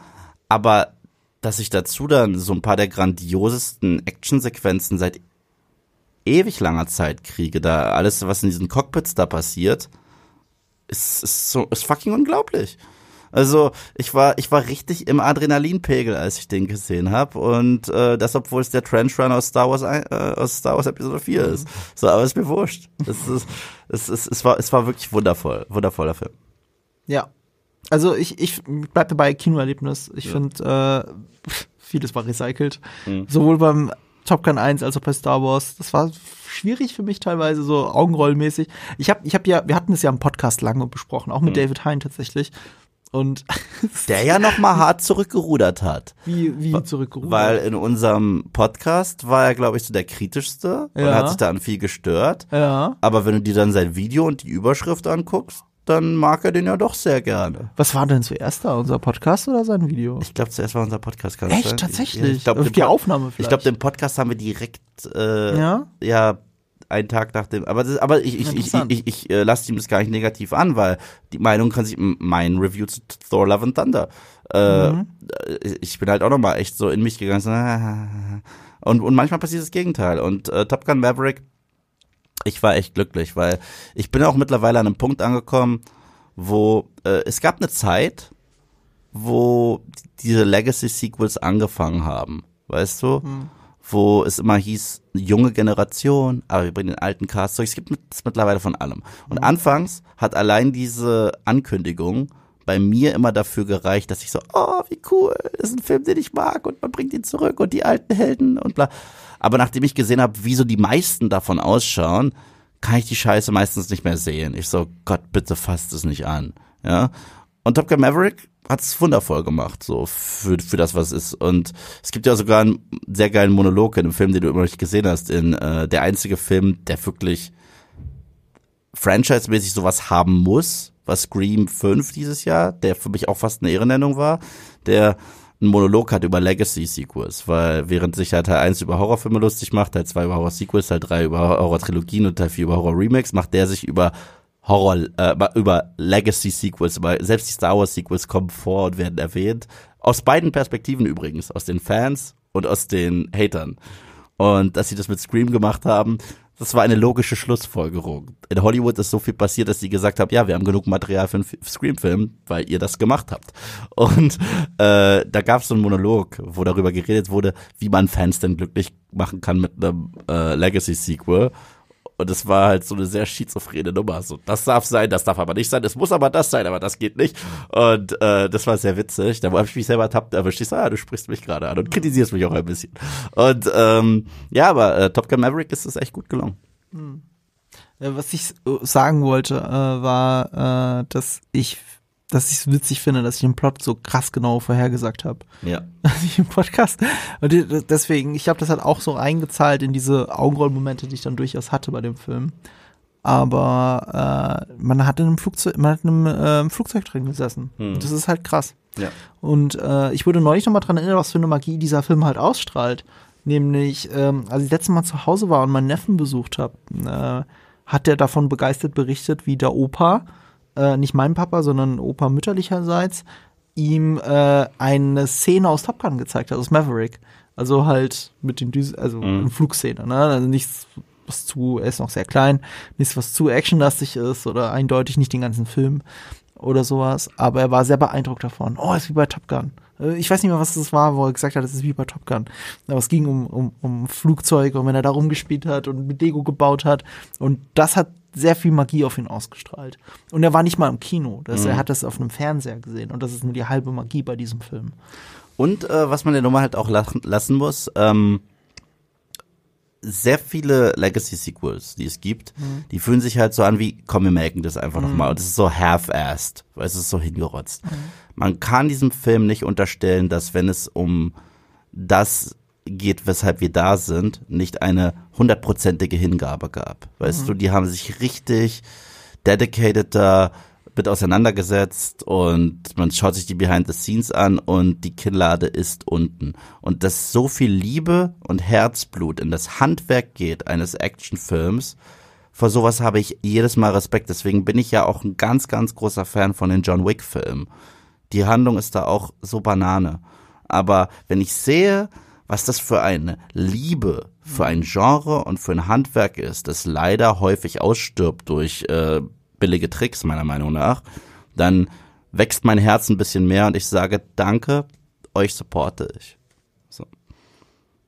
Und beide sind aber auch Musterbeispiel dafür, wie man trotzdem mit, mo mit modernen Elementen umgeht, finde ich. Mhm. Also auch mit CGI. Ja. Weil ähm, es ist zwar immer in echt in einem Flugzeug gedreht, aber es ist ja keinen echten Dogfight. Das Ja, wäre klar. ja wieder zu gefährlich. Ja, klar. Also wie machst du das? Machst du das mit Hilfe von CGI? John Wick wäre gar nicht möglich, wenn nicht das ganze Blut Kunstblut wäre. Na klar. Du siehst viel, Ku- also, also CGI-Kunstblut. Weil, weil diese, diese, hier, Waffe direkt ins Gesicht und du Mhm. siehst es abfeuern, das geht halt nicht anders. Und äh, das, das kannst du nicht machen mit einer normalen Prop-Waffe, die halt äh, mit Schießpulver funktioniert. Na klar. Sondern äh, es sind immer so elektronische Dinger, wo sich der Schlitten bewegt und das ganze Mündungsvoll und alles ist digital. Ja. Aber da sieht's nicht billig aus und da begründen die, und da begründet es ganz grandiose Choreografien. Das ist ja das, was ich meine. Ich bin ja kein Hm. äh, CGI-Gegner, aber CGI sollte ein Hilfsmittel sein und kein Ersatz. Genau, genau, danke. Deswegen war ja auch Pinocchio in meiner Top 5. Ja. So, und äh, ja. Ah, war schön. Schön, schön, schöne Filme, über die wir geredet haben. Es gibt ein paar Filme, über die wir nicht geredet haben. Mhm. Äh, und, und das muss ich deswegen so Zeigefinger hebend, muss ich das erwähnen, weil die habe ich mir aufgeschrieben, die kennst du ja auch gar nicht, weil du hattest gar keine. Äh, es gibt halt ein paar Filme, wo ich der Meinung bin, ich glaube, die gehören eigentlich in meine Liste. Ne, und würden wahrscheinlich locker Avatar 2 verdrängen. Aber ich kann es ja nicht sagen, weil ich sie nicht gesehen habe. Und deswegen wollte ich sie aber hier jetzt ausnahmsweise erwähnen, weil wir das bei den Serien nicht gemacht haben. Äh, Nummer eins, ich habe 3000 Years of Longing nicht gesehen. Ich weiß, dass er auch ein bisschen kontrovers aufgenommen wird, aber Mad Max Fury Road, George Miller, ich bin wirklich gespannt, was er da gemacht hat. Sebastian ist ein Fan von George Miller ebenfalls. Er hat ihn gesehen und er fand ihn ganz gut, aber er meinte, der ist okay. Also der ist ganz nett, aber das ist jetzt kein Top-Film, der ist okay. David fand es, glaube ich, auch und er ist So. auch ein Riesenfan von Mad Max Fury Road. Wahrscheinlich hätte er es auch nicht hingepackt, aber ich hab ihn, hätte ihn gerne gesehen und hab's nicht Können wir gemacht. uns darauf ein, Wird noch passieren. Können wir immer mal wieder erwähnen, dass der Typ, der Mad Max Fury Road gemacht hat, auch Happy Feet gemacht hat? Ist das nicht witzig? Können wir auch erwähnen, dass er über 70 ist, weit Ja. über 70 und dann solche Filme macht wie Mad Max Fury Road. What the fuck? Äh, egal. Ähm, ich glaube aber, ein Film, der eine sehr gute Chance hat, auf die Liste zu kommen, ist eigentlich Bardo, die erfundene Chronik einer Handvoll Wahrheiten. Das ist nämlich der neue Iñárritu-Film. Und wir haben Mhm. vorhin über Birdman geredet und wie viel uns Birdman bedeutet. Und ich finde, dass gerade der Trailer zu Bardo diese Magie von Birdman die ganze Zeit ausstrahlt. Und ich frage mich echt so, was, ich weiß auch nicht, was, diese, was ich von diesem Film halten soll. Ich meine, es ist auch cool und cheesy gemacht, weil sie einfach noch die Beatles drunter gelegt haben, ne? Und es ist einfach ein mega geiler Trailer und der kommt dieses Jahr noch auf Netflix, aber zum Zeitpunkt der Ausstrahlung ist er schon da. So, aber zum Zeitpunkt der Aufnahme ist er noch nicht da. Und ich habe auch die PV geschwänzt, ich glaube, weil die äh, ähm, irgendwie unter der Woche war oder irgendwie so. Ist egal, ich habe es leider nicht geschafft. Und ich habe die PV geschwänzt von einem der Filme, wo ich mir ganz sicher bin, dass er in meine Top 5 gehört. The Banshees of Inisherin von ähm, Äh, Ähm, McDonough. Genau. Äh, McDonough ist, äh, hat nämlich nur geile Filme gemacht. Ja. Also Brücke sehen und sterben, Liebe. Seven Psychos. Seven Psychos, super cooler Film. Mhm. Es ist für mich sogar ein Schwesterfilm, aber es ist ein cooler Film. Und äh, Three Billboards Outside Ebbing, Missouri ist einer der besten Filme der letzten zehn Jahre, auf den lasse ich nichts kommen. Der ist wahnsinnig geil. Und ich bin so hart gespannt auf The Banshees. Auch, dass sie das Duo wieder zurückgebracht haben, Ja. Ron Farrell und äh, Gleason hier ähm, was ist der Paul? Nee, Brandon Gleason? Brandon Gleason, glaube ich, ist das, oder? Äh, siehst du, ich komme da auch nicht mehr klar. Brandon Gleason? Wahrscheinlich schon. Ich glaube schon. Domhnall Gleason ist sein Sohn auf jeden Fall. Ja, ja.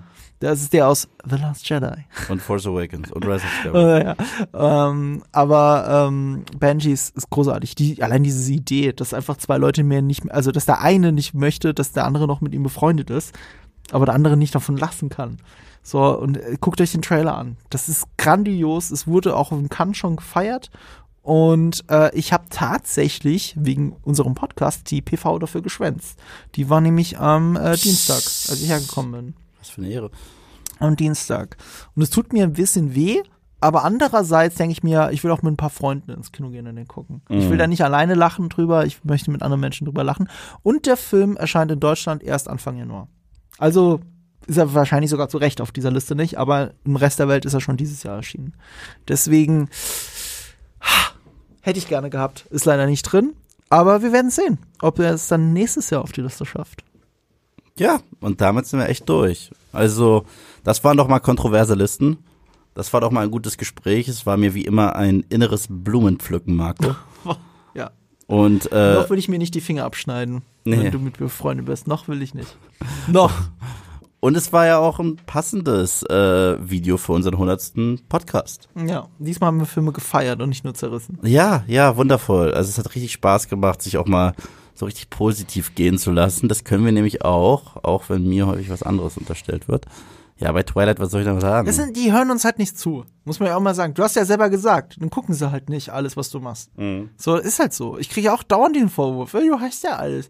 Ja, sorry, wenn der Marvel-Film und der Marvel-Film kacke ist und du nur Marvel guckst und dann das Gefühl hast, dass ich alles kacke finde. Du musst ja, ich find's auch Marvel-Filme, die ich geil finde. Hast die Videos nicht geschaut. So. Was ist das für ein dummer Vorwurf? Ich habe sogar Prey abgefeiert. So.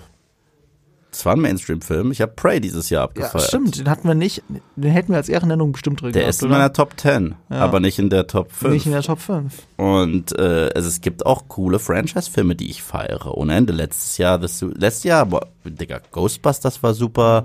So, also es geht, äh, Scream, erneut. Scream. Ich hätte nicht gedacht, dass es so geil sein kann, wenn die zurückkommen, aber es war für mich der Hit und ich bin jetzt schon, ich leck mir die Finger, weil zum Zeitpunkt der Aufnahme kommt heute der erste Trailer zu Scream 6.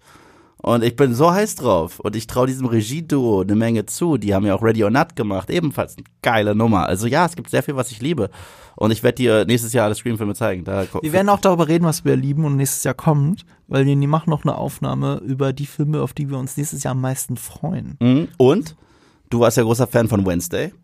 Mhm. Und äh, Jenna Ortega ist ja jetzt Leading Lady bei Scream. Und jetzt ist sie ein Superstar. Ja, Eine der erfolgreichsten Netflix-Serien aller Zeiten, jetzt ist sie ein absoluter Superstar. ja, ja. Und, äh, und sie ist ja jetzt, wie gesagt, die neue Leading Lady bei Scream. Also geil. Ich bin, ich, ich bin gespannt drauf. Also sie wurde ja eingeführt letztes Mal, jetzt diese, dieses Jahr. Und deswegen, äh, ich, ich bin so heiß drauf. Ich, ich, liebe die Reihe. Wenn ihr wissen wollt, wie heißt, dann müsst ihr uns abonnieren, Mhm. weil sonst fällt mir keine Möglichkeit ein, wie ihr diese Podcast-Folge nicht verpassen werdet, die wir auch ausnahmsweise mal wieder als Vidcast aufnehmen, weil Mhm. wenn ich schon Benjis verpasse für uns, dann äh, müssen wir auch ein paar Aufnahmen machen. Dafür wirst du heute Benji sehen. What? Stimmt, Benji, dein Hund. Ja. Ja. der ist auch gut. Und, und der will nicht meine Finger. Das ist auch schön. Ja, damit, Anders als in Benjis. damit sind wir durch. Dann sage ich erstmal Danke, Marco. Äh, Danke, Yves. Weil jetzt läuft's ja auch gerade auf Moviepilot. Deswegen vielen, vielen Dank, dass du hier warst. Es war ein unfassbar wundervolles Gespräch. Ein sehr positives Gespräch brauche ich heute. Ähm, ich danke euch für ein wundervolles Jahr auf YouTube. Ich weiß gar nicht, ob es das letzte Video ist, das ich dieses Jahr raushaue. Keine Ahnung. Aber falls es so ist, dann habt einen guten Rutsch. Und äh, danke, dass ihr uns so einen tollen Support gegeben habt. Einmal sowohl unserem Podcast, aber auch hier auf Moviepilot. Das war dieses Jahr wieder echt überwältigend. Äh, Gerade nach meinem Ausfall, als ich zurückkam, habe ich ein Video gemacht, wo ich, das hieß einfach, ich bin wieder zurück. Und allein das Feedback dort, äh, das hat mir echt eine Menge bedeutet. Also äh, vielen Dank dafür. Und wir machen weiter. Wir werden auch nächstes Jahr weiterhin über Serien, Filme und alles, was die Nerds und die Kultur so beschäftigt, äh, sprechen. Und ich wünsche euch jetzt einen schönen Tag, schönen Abend, schönen Mittag oder schöne Feiertage, je nachdem, wann ihr das gerade hört oder schaut. Danke. Dankeschön.